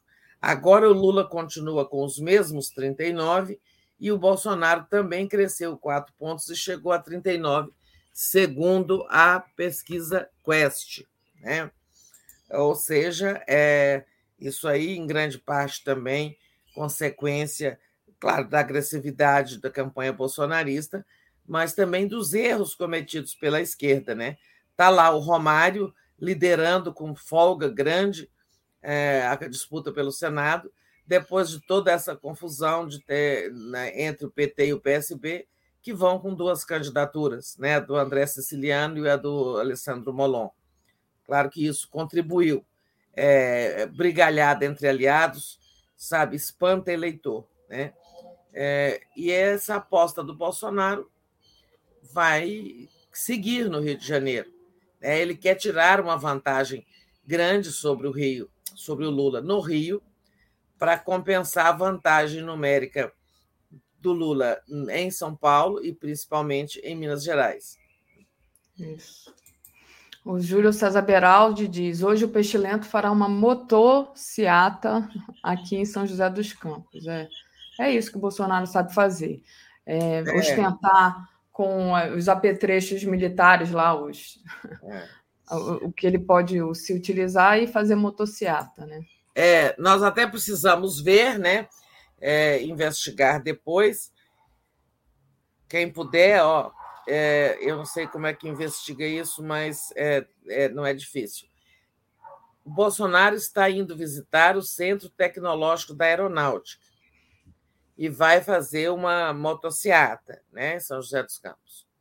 Ou seja, um ato de campanha. Ele estará, ele está indo em agenda eleitoral ou em agenda de governante?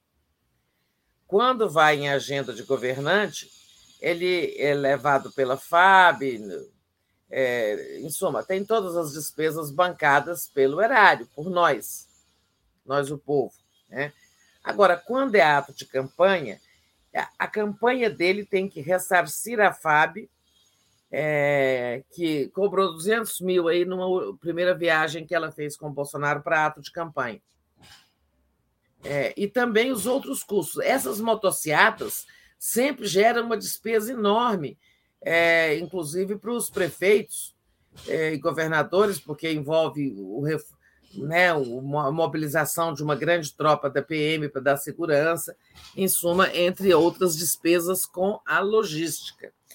É, então, eu estou curiosa para saber se essa ida a São José do Campos está sendo classificada como ato de governo ou é como ato de campanha eu acho que ela está sendo classificada como ato de governo, ou seja, financiada pelo erário.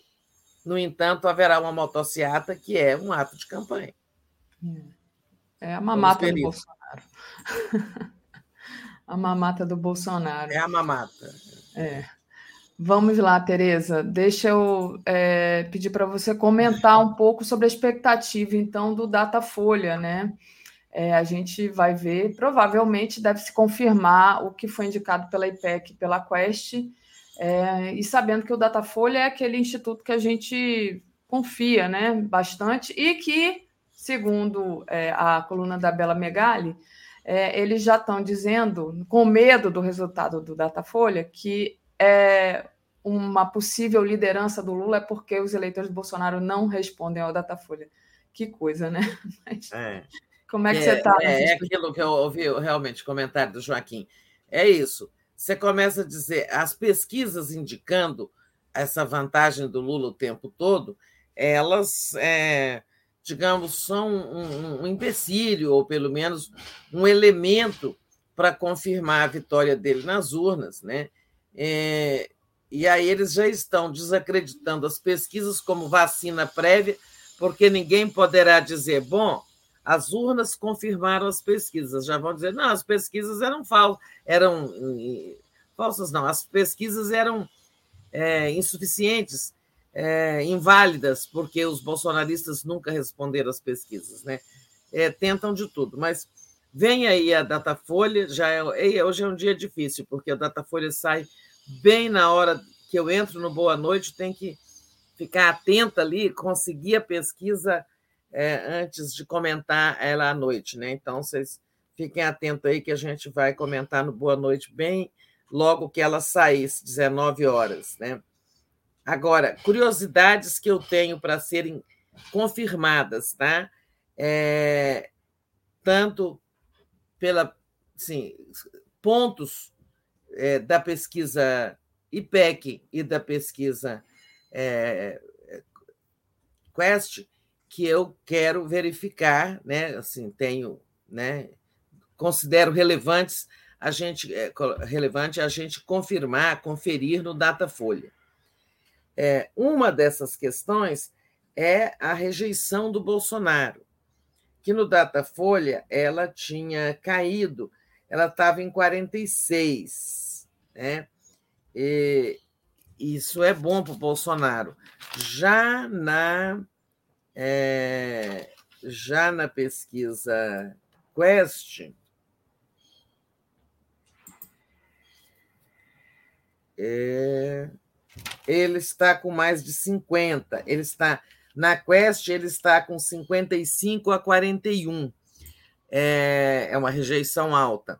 É muito importante a rejeição do Bolsonaro, porque é ela que indica se ele vai ou não vai crescer. Né? E no, no IPEC é 46 a 33 apenas do Lula. Aqui, tanto o Lula como ele têm uma rejeição mais alta. Acho importante conferir é, o Sudeste, né? porque é o Sudeste vai decidir essa eleição. Nordeste a gente já sabe, o Nordeste é a lavada do Lula e tudo mais, mas o Nordeste sozinho não segura a eleição. Né? Então, é, o Sudeste é decisivo. O Sudeste que tem 40% dos eleitores.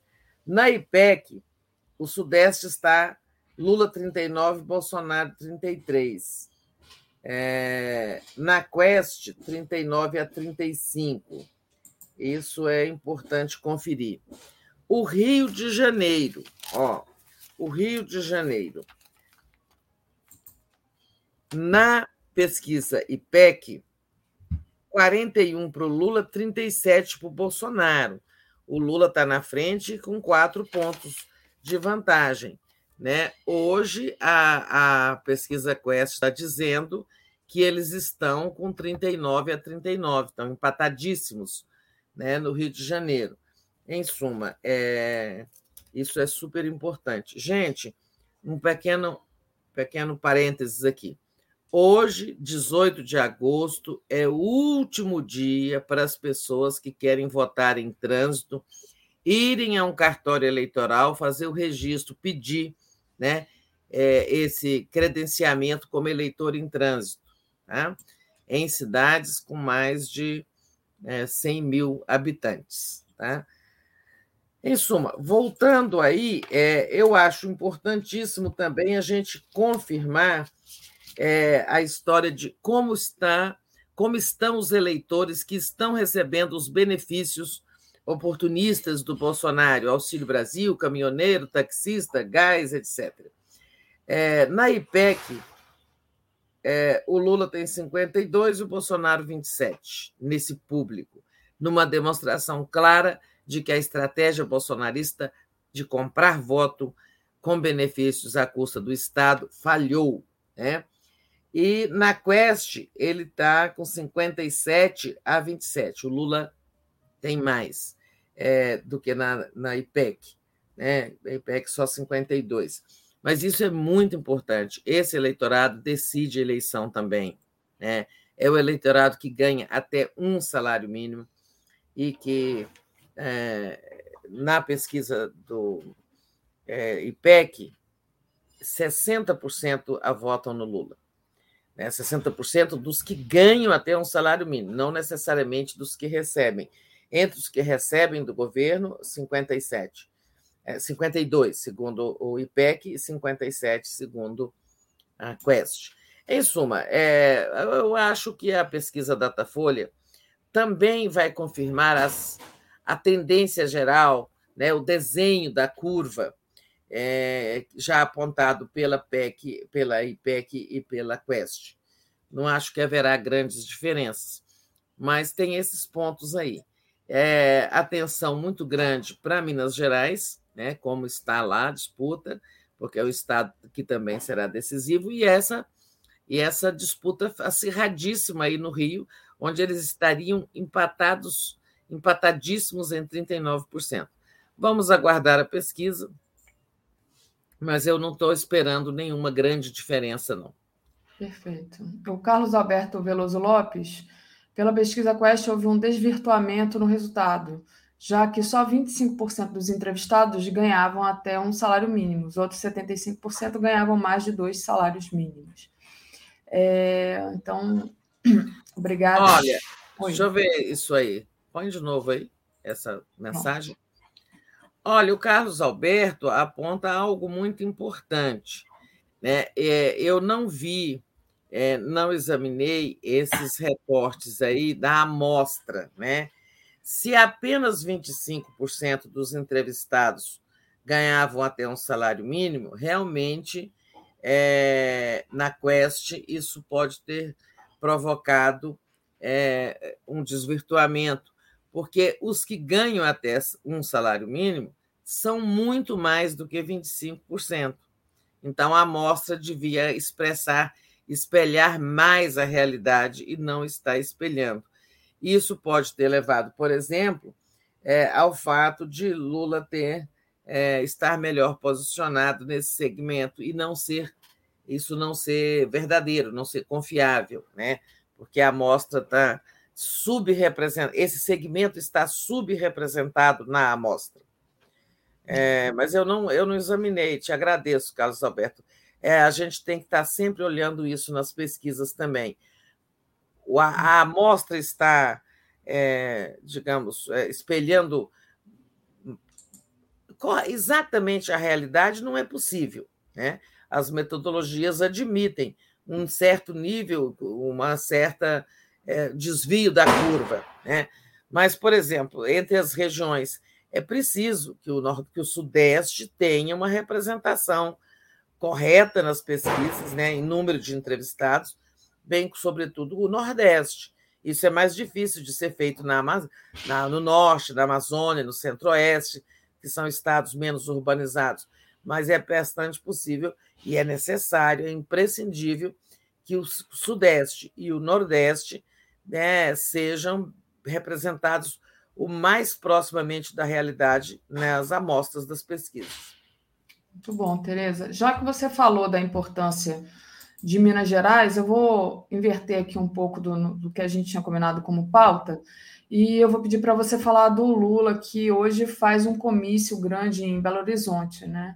Então, a importância desse comício em Minas né? E também é, da ação dele, porque ontem ele acionou o Eduardo Bolsonaro e mais 67 pessoas por compa compartilharem um painel, o painel fascista de Porto Alegre, é, enfim, é, agregando ali à esquerda a questão do PCC, do narcotráfico, é. os absurdos, né? Mas aquela lambança, né? Aquela lambança horrível. Né? Isso. O TRE de, de, Porto Alegre foi, foi, respondeu muito prontamente, né? Mandando retirar. Achei. Ó, deixa eu só ler aqui o Gilberto, só porque tinha a ver com o que você estava falando antes, para a gente não, não embolar aqui os assuntos. Gilberto, a denúncia trazida pelo Carlos foi revelada pelo site Análise das Eleições na amostra do Datafolha, os que ganham são do, do, do 25 salários. Dois salários, até dois salários mínimos. Até é. dois salários mínimos são 44. É, é, já, é uma, já é um percentual, Gilberto, bem mais próximo é. da realidade, né? E o, a Fátima, o Datafolha pode usar a rejeição como a favor do Bozo e validar sim, assim a pesquisa. Mas é isso, Tereza. Então, Lula BH... Como é que chama o site aí que o Gilberto citou? Chama Análise das Eleições. Análise das Eleições. Eu não conheço, até vou verificar. E não sabia que a Folha já tinha divulgado é, a composição da amostra. Tá, Gilberto? É, eu espero que seja dessa da amostra da pesquisa de hoje, né? A ser divulgada hoje. É, isso é muito importante, divulgar a composição da amostra. Os institutos sempre divulgam, são obrigados a divulgar. Mas vamos em frente. Você falou BH. Minas, é, é comício, né? É, é, pois é, o, o, Lula acionou aí é, o Eduardo Bolsonaro e essas pessoas todas, 67 pessoas que compartilharam né, essa essa fake news gigantesca, né? uma fake news gráfica daquele tamanho, onde sabe, a esquerda é associada a PCC, a aborto, é, bandido solto, tudo quanto é coisa. Né? É, e eu acho que também teremos agora uma, uma resposta do TSE. Né? É, essa ação do Lula envolve as pessoas que compartilharam. O TRE de Porto Alegre, de Rio Grande do Sul, já tomou providências para mandar retirar aquela, aquela mentira gigantesca, aquela coisa é, da parede lá, né, da fachada do prédio. Olha, na pesquisa IPEC, Minas Gerais, o Lula tem 42 contra 29 do Bolsonaro, né? É uma frente grande. Eu não vi, não, não consegui ver ainda a, o número de Minas Gerais na pesquisa Quest. Ontem não tinha estados divulgados, acho que os estados eles estão divulgando hoje. hoje. Mas apesar dessa vantagem toda do Lula no estado que costuma ser o, o digamos, o, o, indicador né, simbólico do resultado eleitoral, ganhou em Minas, ganhou a presidência, é, lá o Calil, que é o candidato a governador apoiado pelo Lula, é, está muito atrás né, do candidato Zema, candidato a governador à reeleição, que está é, tá com 40% e o, o Alexandre Calil com 22%. Né? Então, o Lula ir a Minas é para consolidar a própria, a própria posição, para dar uma força aí ao, ao, ao Alexandre, Alexandre Calil e também fortalecer a eleição, né, se empenhar pela eleição de uma grande bancada. Minas Gerais tem uma das maiores bancadas é, na Câmara Federal. É, é, a segunda maior, só depois da de São Paulo. Né? São Paulo tem 70 deputados e eu acho que Minas tem 57, se não me engano. Então é importante eleger deputados é, e senadores também lá é, por Minas Gerais, sobretudo essa eleição da bancada da Câmara. A novidade, esse grande comício que o Lula vai fazer hoje, espera-se um grande ato, né? A novidade é o Chico Pinheiro, né, Daphne? É. Que depois de ter saído da TV Globo, ele vai. A gente sabe que, embora tenham saído ali em paz, sem, sem truculência, não houve assim, é, passou-se mais de um ano, mas a situação do Chico começou a se complicar na casa depois daquele, daquela conversa de WhatsApp que viralizou ah, quando da prisão do Lula, né? Quando da prisão do Lula havia aquela conversa, o, o, o Chico conversando com as pessoas e dizendo para ele que foi dizendo no grupo que era foi muito difícil apresentar aquele jornal nacional, né, que mostrava a prisão do Lula. É, em suma, uma conversa que traía a simpatia dele pelo Lula. Ele não foi demitido na época, mas passou-se um, um, tempo e a saída dele foi negociada de comum acordo. Né? Não houve assim uma demissão é, truculenta, mas a gente sabe que por essa, digamos, inclinação lulista é que a, as coisas acabaram terminando na saída dele da TV Globo. É. E agora, livre, solto como um passarinho, como a gente viu naquela entrevista que ele deu aqui na, na TV 247, ele agora vai, vai participar da campanha do Lula, apresentando eventos, e ele estreia nesse papel hoje lá em Belo Horizonte. Né? É, o Chico é mineiro, né? um torcedor é, doente do Atlético Galo e vai é, apresentar esse comício lá em Belo Horizonte hoje e vai já ter uma conversa com o Lula lá, na, lá em Belo Horizonte, antes do palanque, né, antes da, do evento, para combinar umas próximas é, apresentações. Deixo para você, Daphne, que está com a matéria, ler aquela declaração que ele fala que numa eleição qualquer mas é escolha. É, ele diz assim: há, acho que há momentos na vida do país em que a gente não pode se omitir. Eu deixei o jornalismo diário e coloco meu conhecimento de comunicação e de jornalismo a serviço da campanha do presidente Lula, por entender que é um momento especial na vida do Brasil. É o momento é, de a civilização da civilização vencer a barbárie, disse ele. Então, é muito boa, né? Porque quando a gente vê, como diz, eu acho que é o Conde que fala isso, não sei se a, se a expressão é dele, esses jornalistas é, se libertarem do cativeiro que ele fala, jornalista, jornalistas de cativeiro, né, que estão presos ali às grandes é. empresas e, e, são censurados nas suas preferências, é. digamos assim. Mas, é, mas quem cunha essa expressão, quem cunhou essa expressão, jornalista de cativeiro, foi o Leonardo Atush. Né? Ah, foi? Ah, é, é porque está no livro dele é, de, de YouTuber. YouTuber. É, como é. é. que é o nome do Jornalismo de. Ah, agora esqueci, mas a youtuber alguma. É, se é, é de jornalista. jornalista youtuber, né? É. como tal, tal. Em que ele conta essa trajetória. Eu fiz o prefácio do livro. Ele conta essa trajetória das redações das grandes é, de, jornal, de grandes jornais ou revistas pelas quais ele passou a criação do portal Brasil 247, depois da TV 247.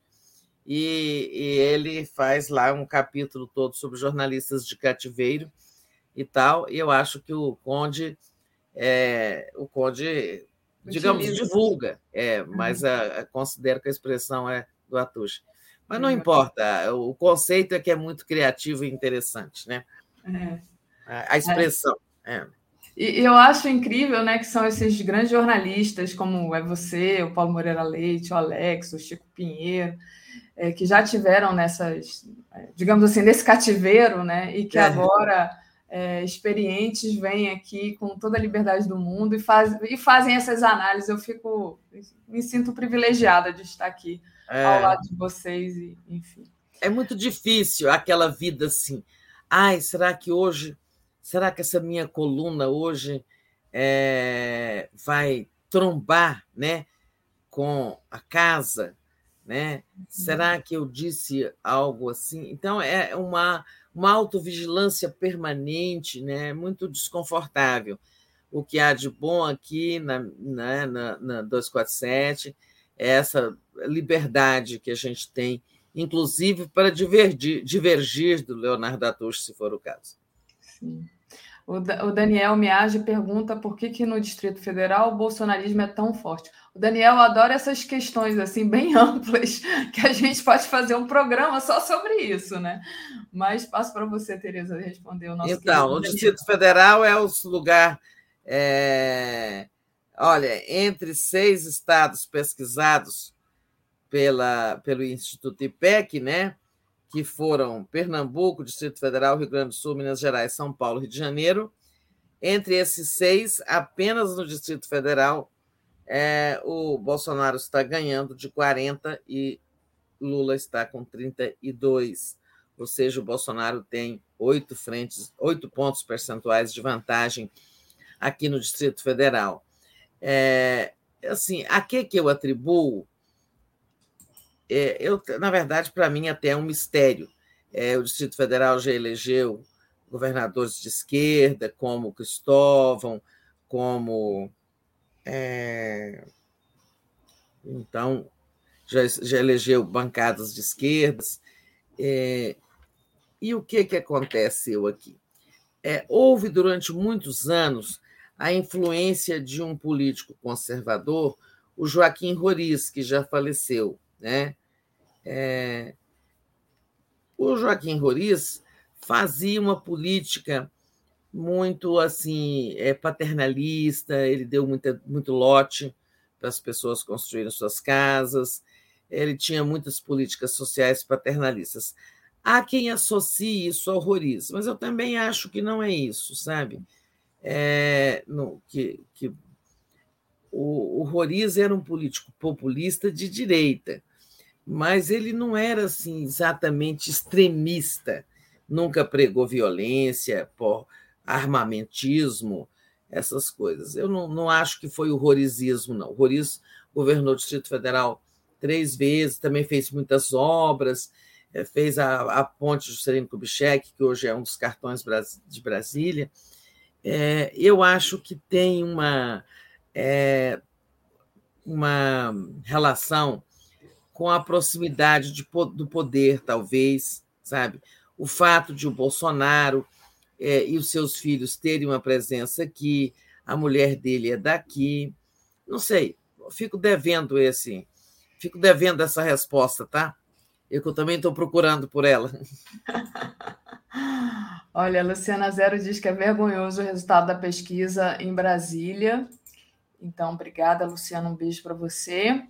O Gilberto Cruvinel. Tereza, o site é Análises Eleitorais na página dos 140 caracteres. E... Análise dos resultados eleitorais. É. Tá, dos 180 caracteres. 140. É, 140. É. Tereza, Tá deixa, deixa eu te perguntar agora é, sobre é, esse indiciamento da, da Polícia Federal, né, é, do Bolsonaro pela Polícia Federal por crime na pandemia, né, aquela questão que ele dizia que a vacina facilita a AIDS. E tem uma, é, falando sobre fake news, essa manipulação da extrema-direita, tem uma Falando notícia sobre boa. crimes, né, Daphne? Oi? Falando sobre crimes. É, falando sobre crimes, o TSE removeu do ar a fake news da Damares contra o Lula, que a, a Damares dizia que no governo Lula tinha uma cartilha para ensinar os jovens a usarem crack. Então, é, falando sobre crimes, teve essa notícia também do TSE. Mas, enfim, uma coisa é uma coisa, outra, outra coisa é outra coisa. Uma coisa é a Polícia Federal pedindo indicia- indiciamento do Bolsonaro por crime na pandemia, porque ele disse que a vacina facilita a AIDS. Pois é, mas falando primeiro do crime da Damares, é, não basta só a, a remoção né, da, da, da publicação dela. É isso que eu não estou de acordo, sabe, é, com a política do TSE. Tem que remover e tem que punir, não é? Porque se só remover, não resolve, a pessoa vai O postar de estrago já foi feito, né, Tereza? O estrago foi feito. Ela já, já. Um monte de gente já falou disso, né? Exatamente. Então tem que ter uma punição, né? Ainda que seja punição eleitoral, que é mais branda e não a punição criminal. Será que para obter uma punição criminal, o Lula tem que entrar com uma outra ação, não junto ao TSE, mas junto ao, é, à Justiça Comum, porque ela não tem mais foro, né? ela não é mais ministra. Então, assim, isso não concordo. Não, não pode ser apenas a remoção. Né? Isso, é claro, é o que o TSE pode fazer, porque ele trabalha com a lei eleitoral, ele aplica as punições previstas na lei eleitoral, mas tem que ter ação penal também. Né? É. Desculpem. Agora, esse crime do Bolsonaro, todos nós nos lembramos quando ele disse que havia uma pesquisa no Reino Unido é, dizendo que as pessoas que se vacinavam contra Covid-19 estavam mais suscetíveis a, a, a contrair AIDS. Né? Olha, isso é, assustou muitas pessoas né, menos informadas. Isso pode ter induzido muitas pessoas a não se vacinarem. Né? Isso foi uma sabotagem a uma política sanitária, a política de vacinação que o seu próprio governo tinha finalmente passado a conduzir, claro, forçado pelos, pelas decisões do Supremo, pela pressão do Congresso, da sociedade e tudo mais. Esse, esse inquérito foi aberto a pedido da CPI da Covid. Né? Entre aqueles muitos inquéritos pedidos pela CPI no relatório final. É, e o relator é nada menos, é ninguém menos que o ministro Alexandre de Moraes. Né? Em fevereiro, a Procuradoria-Geral da República pediu arquivamento. O Alexandre de Moraes não concordou e pediu mais diligências da Polícia Federal. Há poucos dias, a subprocuradora-geral, Lindora Araújo, voltou a pedir o arquivamento, e o, dizendo que o, o Alexandre de Moraes não podia ter mandado a, prosseguir com as investigações, que é privilégio da Procuradoria-Geral da República fazer isso, etc. Eu sei que o Alexandre de Moraes não deu bola e as investigações prosseguiram. Né? E ontem o, é, a Polícia Federal pediu que pediu autorização ao Alexandre para indiciar o Bolsonaro. O que, que é indiciar, né, gente? É quando a, a polícia diz o seguinte: existem indícios. Agora vamos fazer a investigação. Existem indícios suficientes para, haver, para a abertura de um processo né, é, de inquérito. Antes não era exatamente um inquérito, era uma, uma notícia-crime. Né? Então, aí tem que ouvir o Bolsonaro, tem que ouvir testemunhas, pode pedir gravações. Aí agora a, a investigação entra numa fase de produzir provas. Né? Depois do indiciamento, a polícia começa a andar em busca de provas. E, reunidas as provas, apresenta-se a conclusão ao ministro relator, que, por sua vez, vai pedir ao procurador-geral que apresente a denúncia contra o presidente da República. Mas nós sabemos que não tem tempo para nada disso. Né?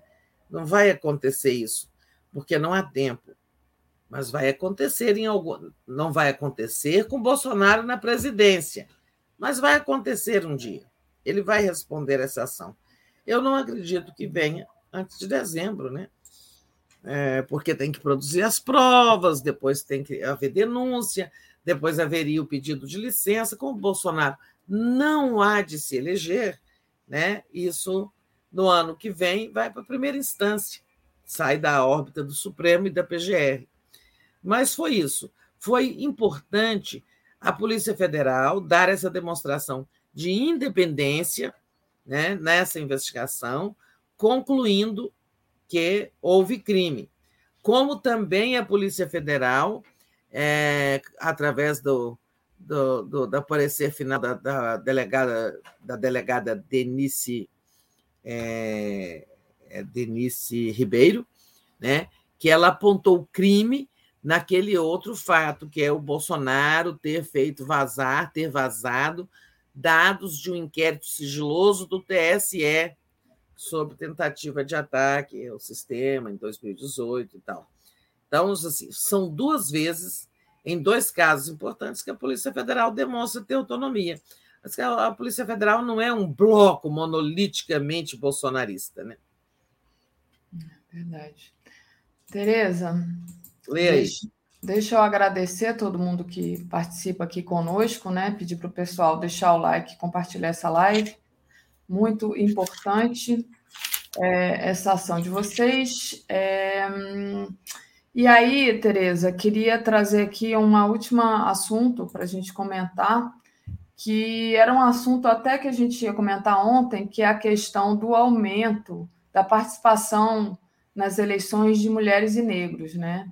É, então, mulheres, negros também, policiais, militares e pastores também. Então, se de um lado é bom, do outro é. lado, nada contra os pastores, né, os policiais, né, os militares, mas a gente sabe mais ou menos a quem eles estão alinhados. Né?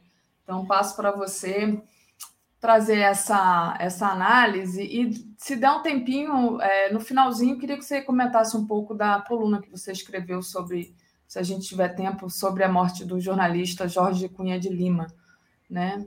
Uma coluna bem bonita. Ah, deixa eu até falar disso rapidamente, então, é, senão depois eu posso gastar o tempo todo falando de números aqui. Então, o Jorge Cunha Lima é um jornalista, ele também era advogado, é um democrata, né? uma pessoa assim. A gente deve reconhecer a, a valor das pessoas, independentemente da proximidade ou da filiação partidária que ela tem. Ele era muito ligado a Franco Montoro, um dos fundadores do PSDB, mas um democrata de primeira linha e também um militante da comunicação pública. É, o Jorge Cunha Lima dirigiu o, o, Última Hora, aquele jornal de resistência, né, criado pelo Samuel Weiner lá no governo do Getúlio, é, em que na noite é, do suicídio do Vargas. Ah, no dia seguinte, o povo empastelou todos os jornais, né, porque eles todos fizeram uma campanha de linchamento do Getúlio.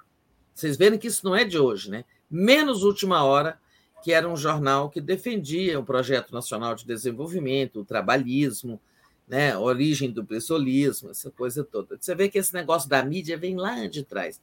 O Jorge é, dirigiu Última Hora em São Paulo, né, passou por várias redações. Depois ele foi aí para a Fundação é, Padre Anchieta, né, pelas mãos do Montoro.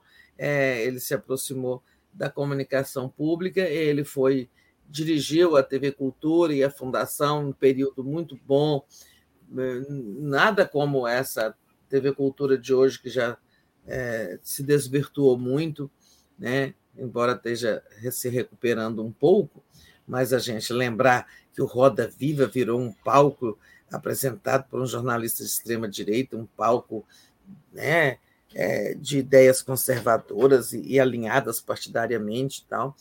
E ainda está lá com a Vera Magalhães, mas melhorou um pouco em relação ao tempo que ele estava com Augusto Nunes. Essas coisas que devem ter deixado o Jorge arrepiado. É, ele foi do tempo em que se criou o Roda Viva, o Cocoricó, o Castelo Ratibum e tal, e sempre defendeu a comunicação pública, é, a criação de uma rede nacional de televisões públicas no Brasil. Quando no governo Lula fomos criar a EBC, em 2007, ele participou do grupo de trabalho, deu muitas ideias, foi sempre um aliado é, e sempre se bateu pela comunicação pública. Virei presidente da EBC e sempre tive nele ali uma pessoa, um apoiador.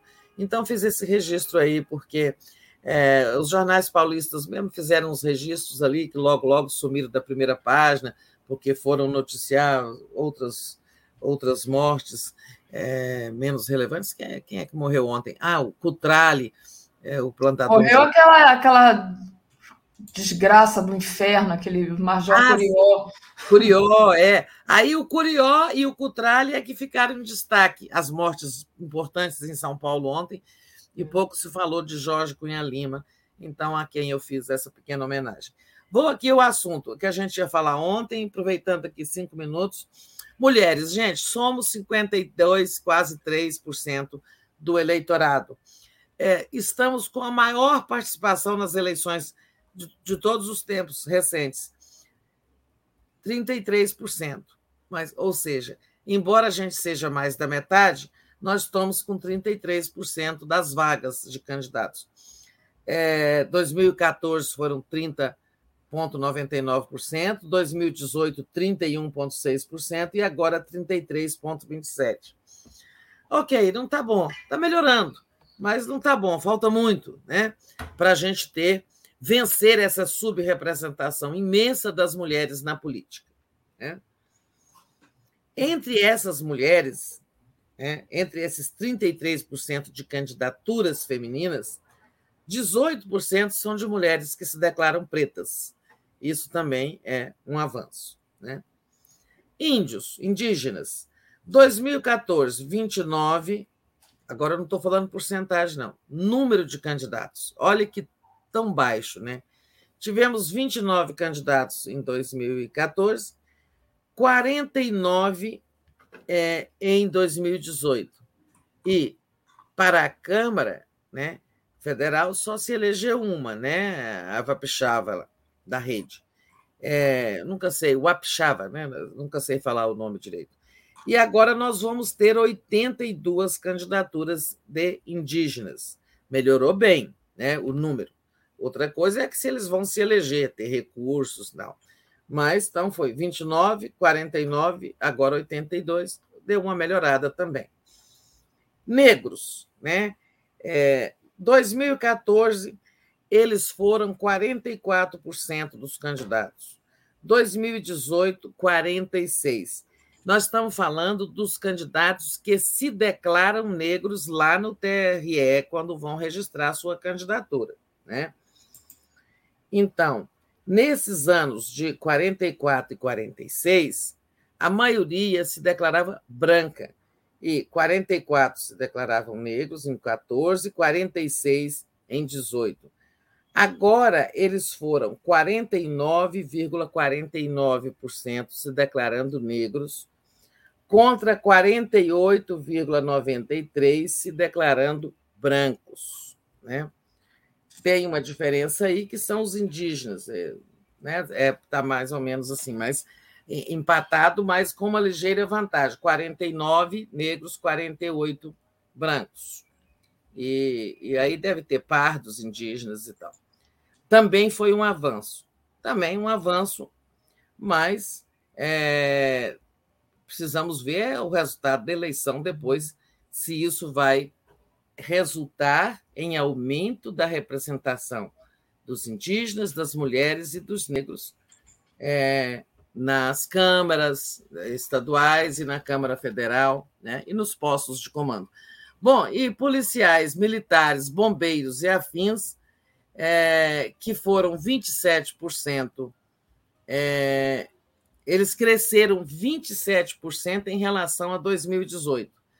É, foram 1.300 em 2018, agora são 1.700 pessoas nessa condição. Ou seja, a gente avança por um outro lado, mas vê é, por um lado, mas vê também avanços é, não que os policiais e militares, bombeiros não tenham direito é, de se candidatarem, tem, né? O problema é que essas bancadas, a gente sabe que ela é a bancada da bala, é uma bancada com ideias belicistas, com ideias armamentistas, né? e, isso não constrói um país. Né? Era isso, Daphne. Obrigada. Muito bom, Tereza.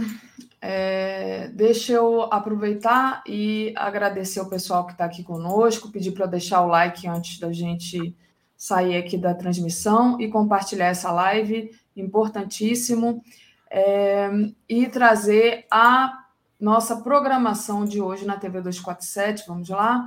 Hoje, às 10 horas, a gente tem Helena e Mário Vitor. Bolsonarismo tenta salvar o golpe. Às, é, às 10 horas também começa o giro das 11 a agonia de um covarde, humilhação de Bolsonaro, o TSE indica fim da linha. Não sei se o horário está errado aqui ou se também vai começar às 10 horas. Senão, normalmente é às 11. E eu que estou mal informada. Às 13 horas, geopolítica com Pepe Escobar, acho que é isso. O Giro das 11 vai começar mais cedo para terminar mais cedo, porque tem o Pepe Escobar hoje. Às 15 horas, panorama, impacto político da posse de Moraes no TSE. É, 16 horas, Estação Sapiá, é hora de dizer não à barbárie. 17 horas, um tom de resistência, racismo na infância. 18 horas, Lula em Belo Horizonte. Às 18 horas também tem o Léo Quadrado. Às 18h30, Boa Noite 247. Às 22 horas e 20 minutos. Às 23 horas, a live do Conde. Com isso, a gente termina aqui. Ah, só o último recadinho aqui da Vera Bocaiúva, nossa querida, belo registro da última hora. Então, lembrando aí. Obrigada, Vera. Última hora é uma experiência né, histórica. Muito bom. Então é isso, Tereza. Vamos. Bom finalizar. dia, Daphne. Bom dia a todas e todos que estiveram conosco. Dedo no gostei aí, hein? Beijo. Até Beijo. mais. Tchau.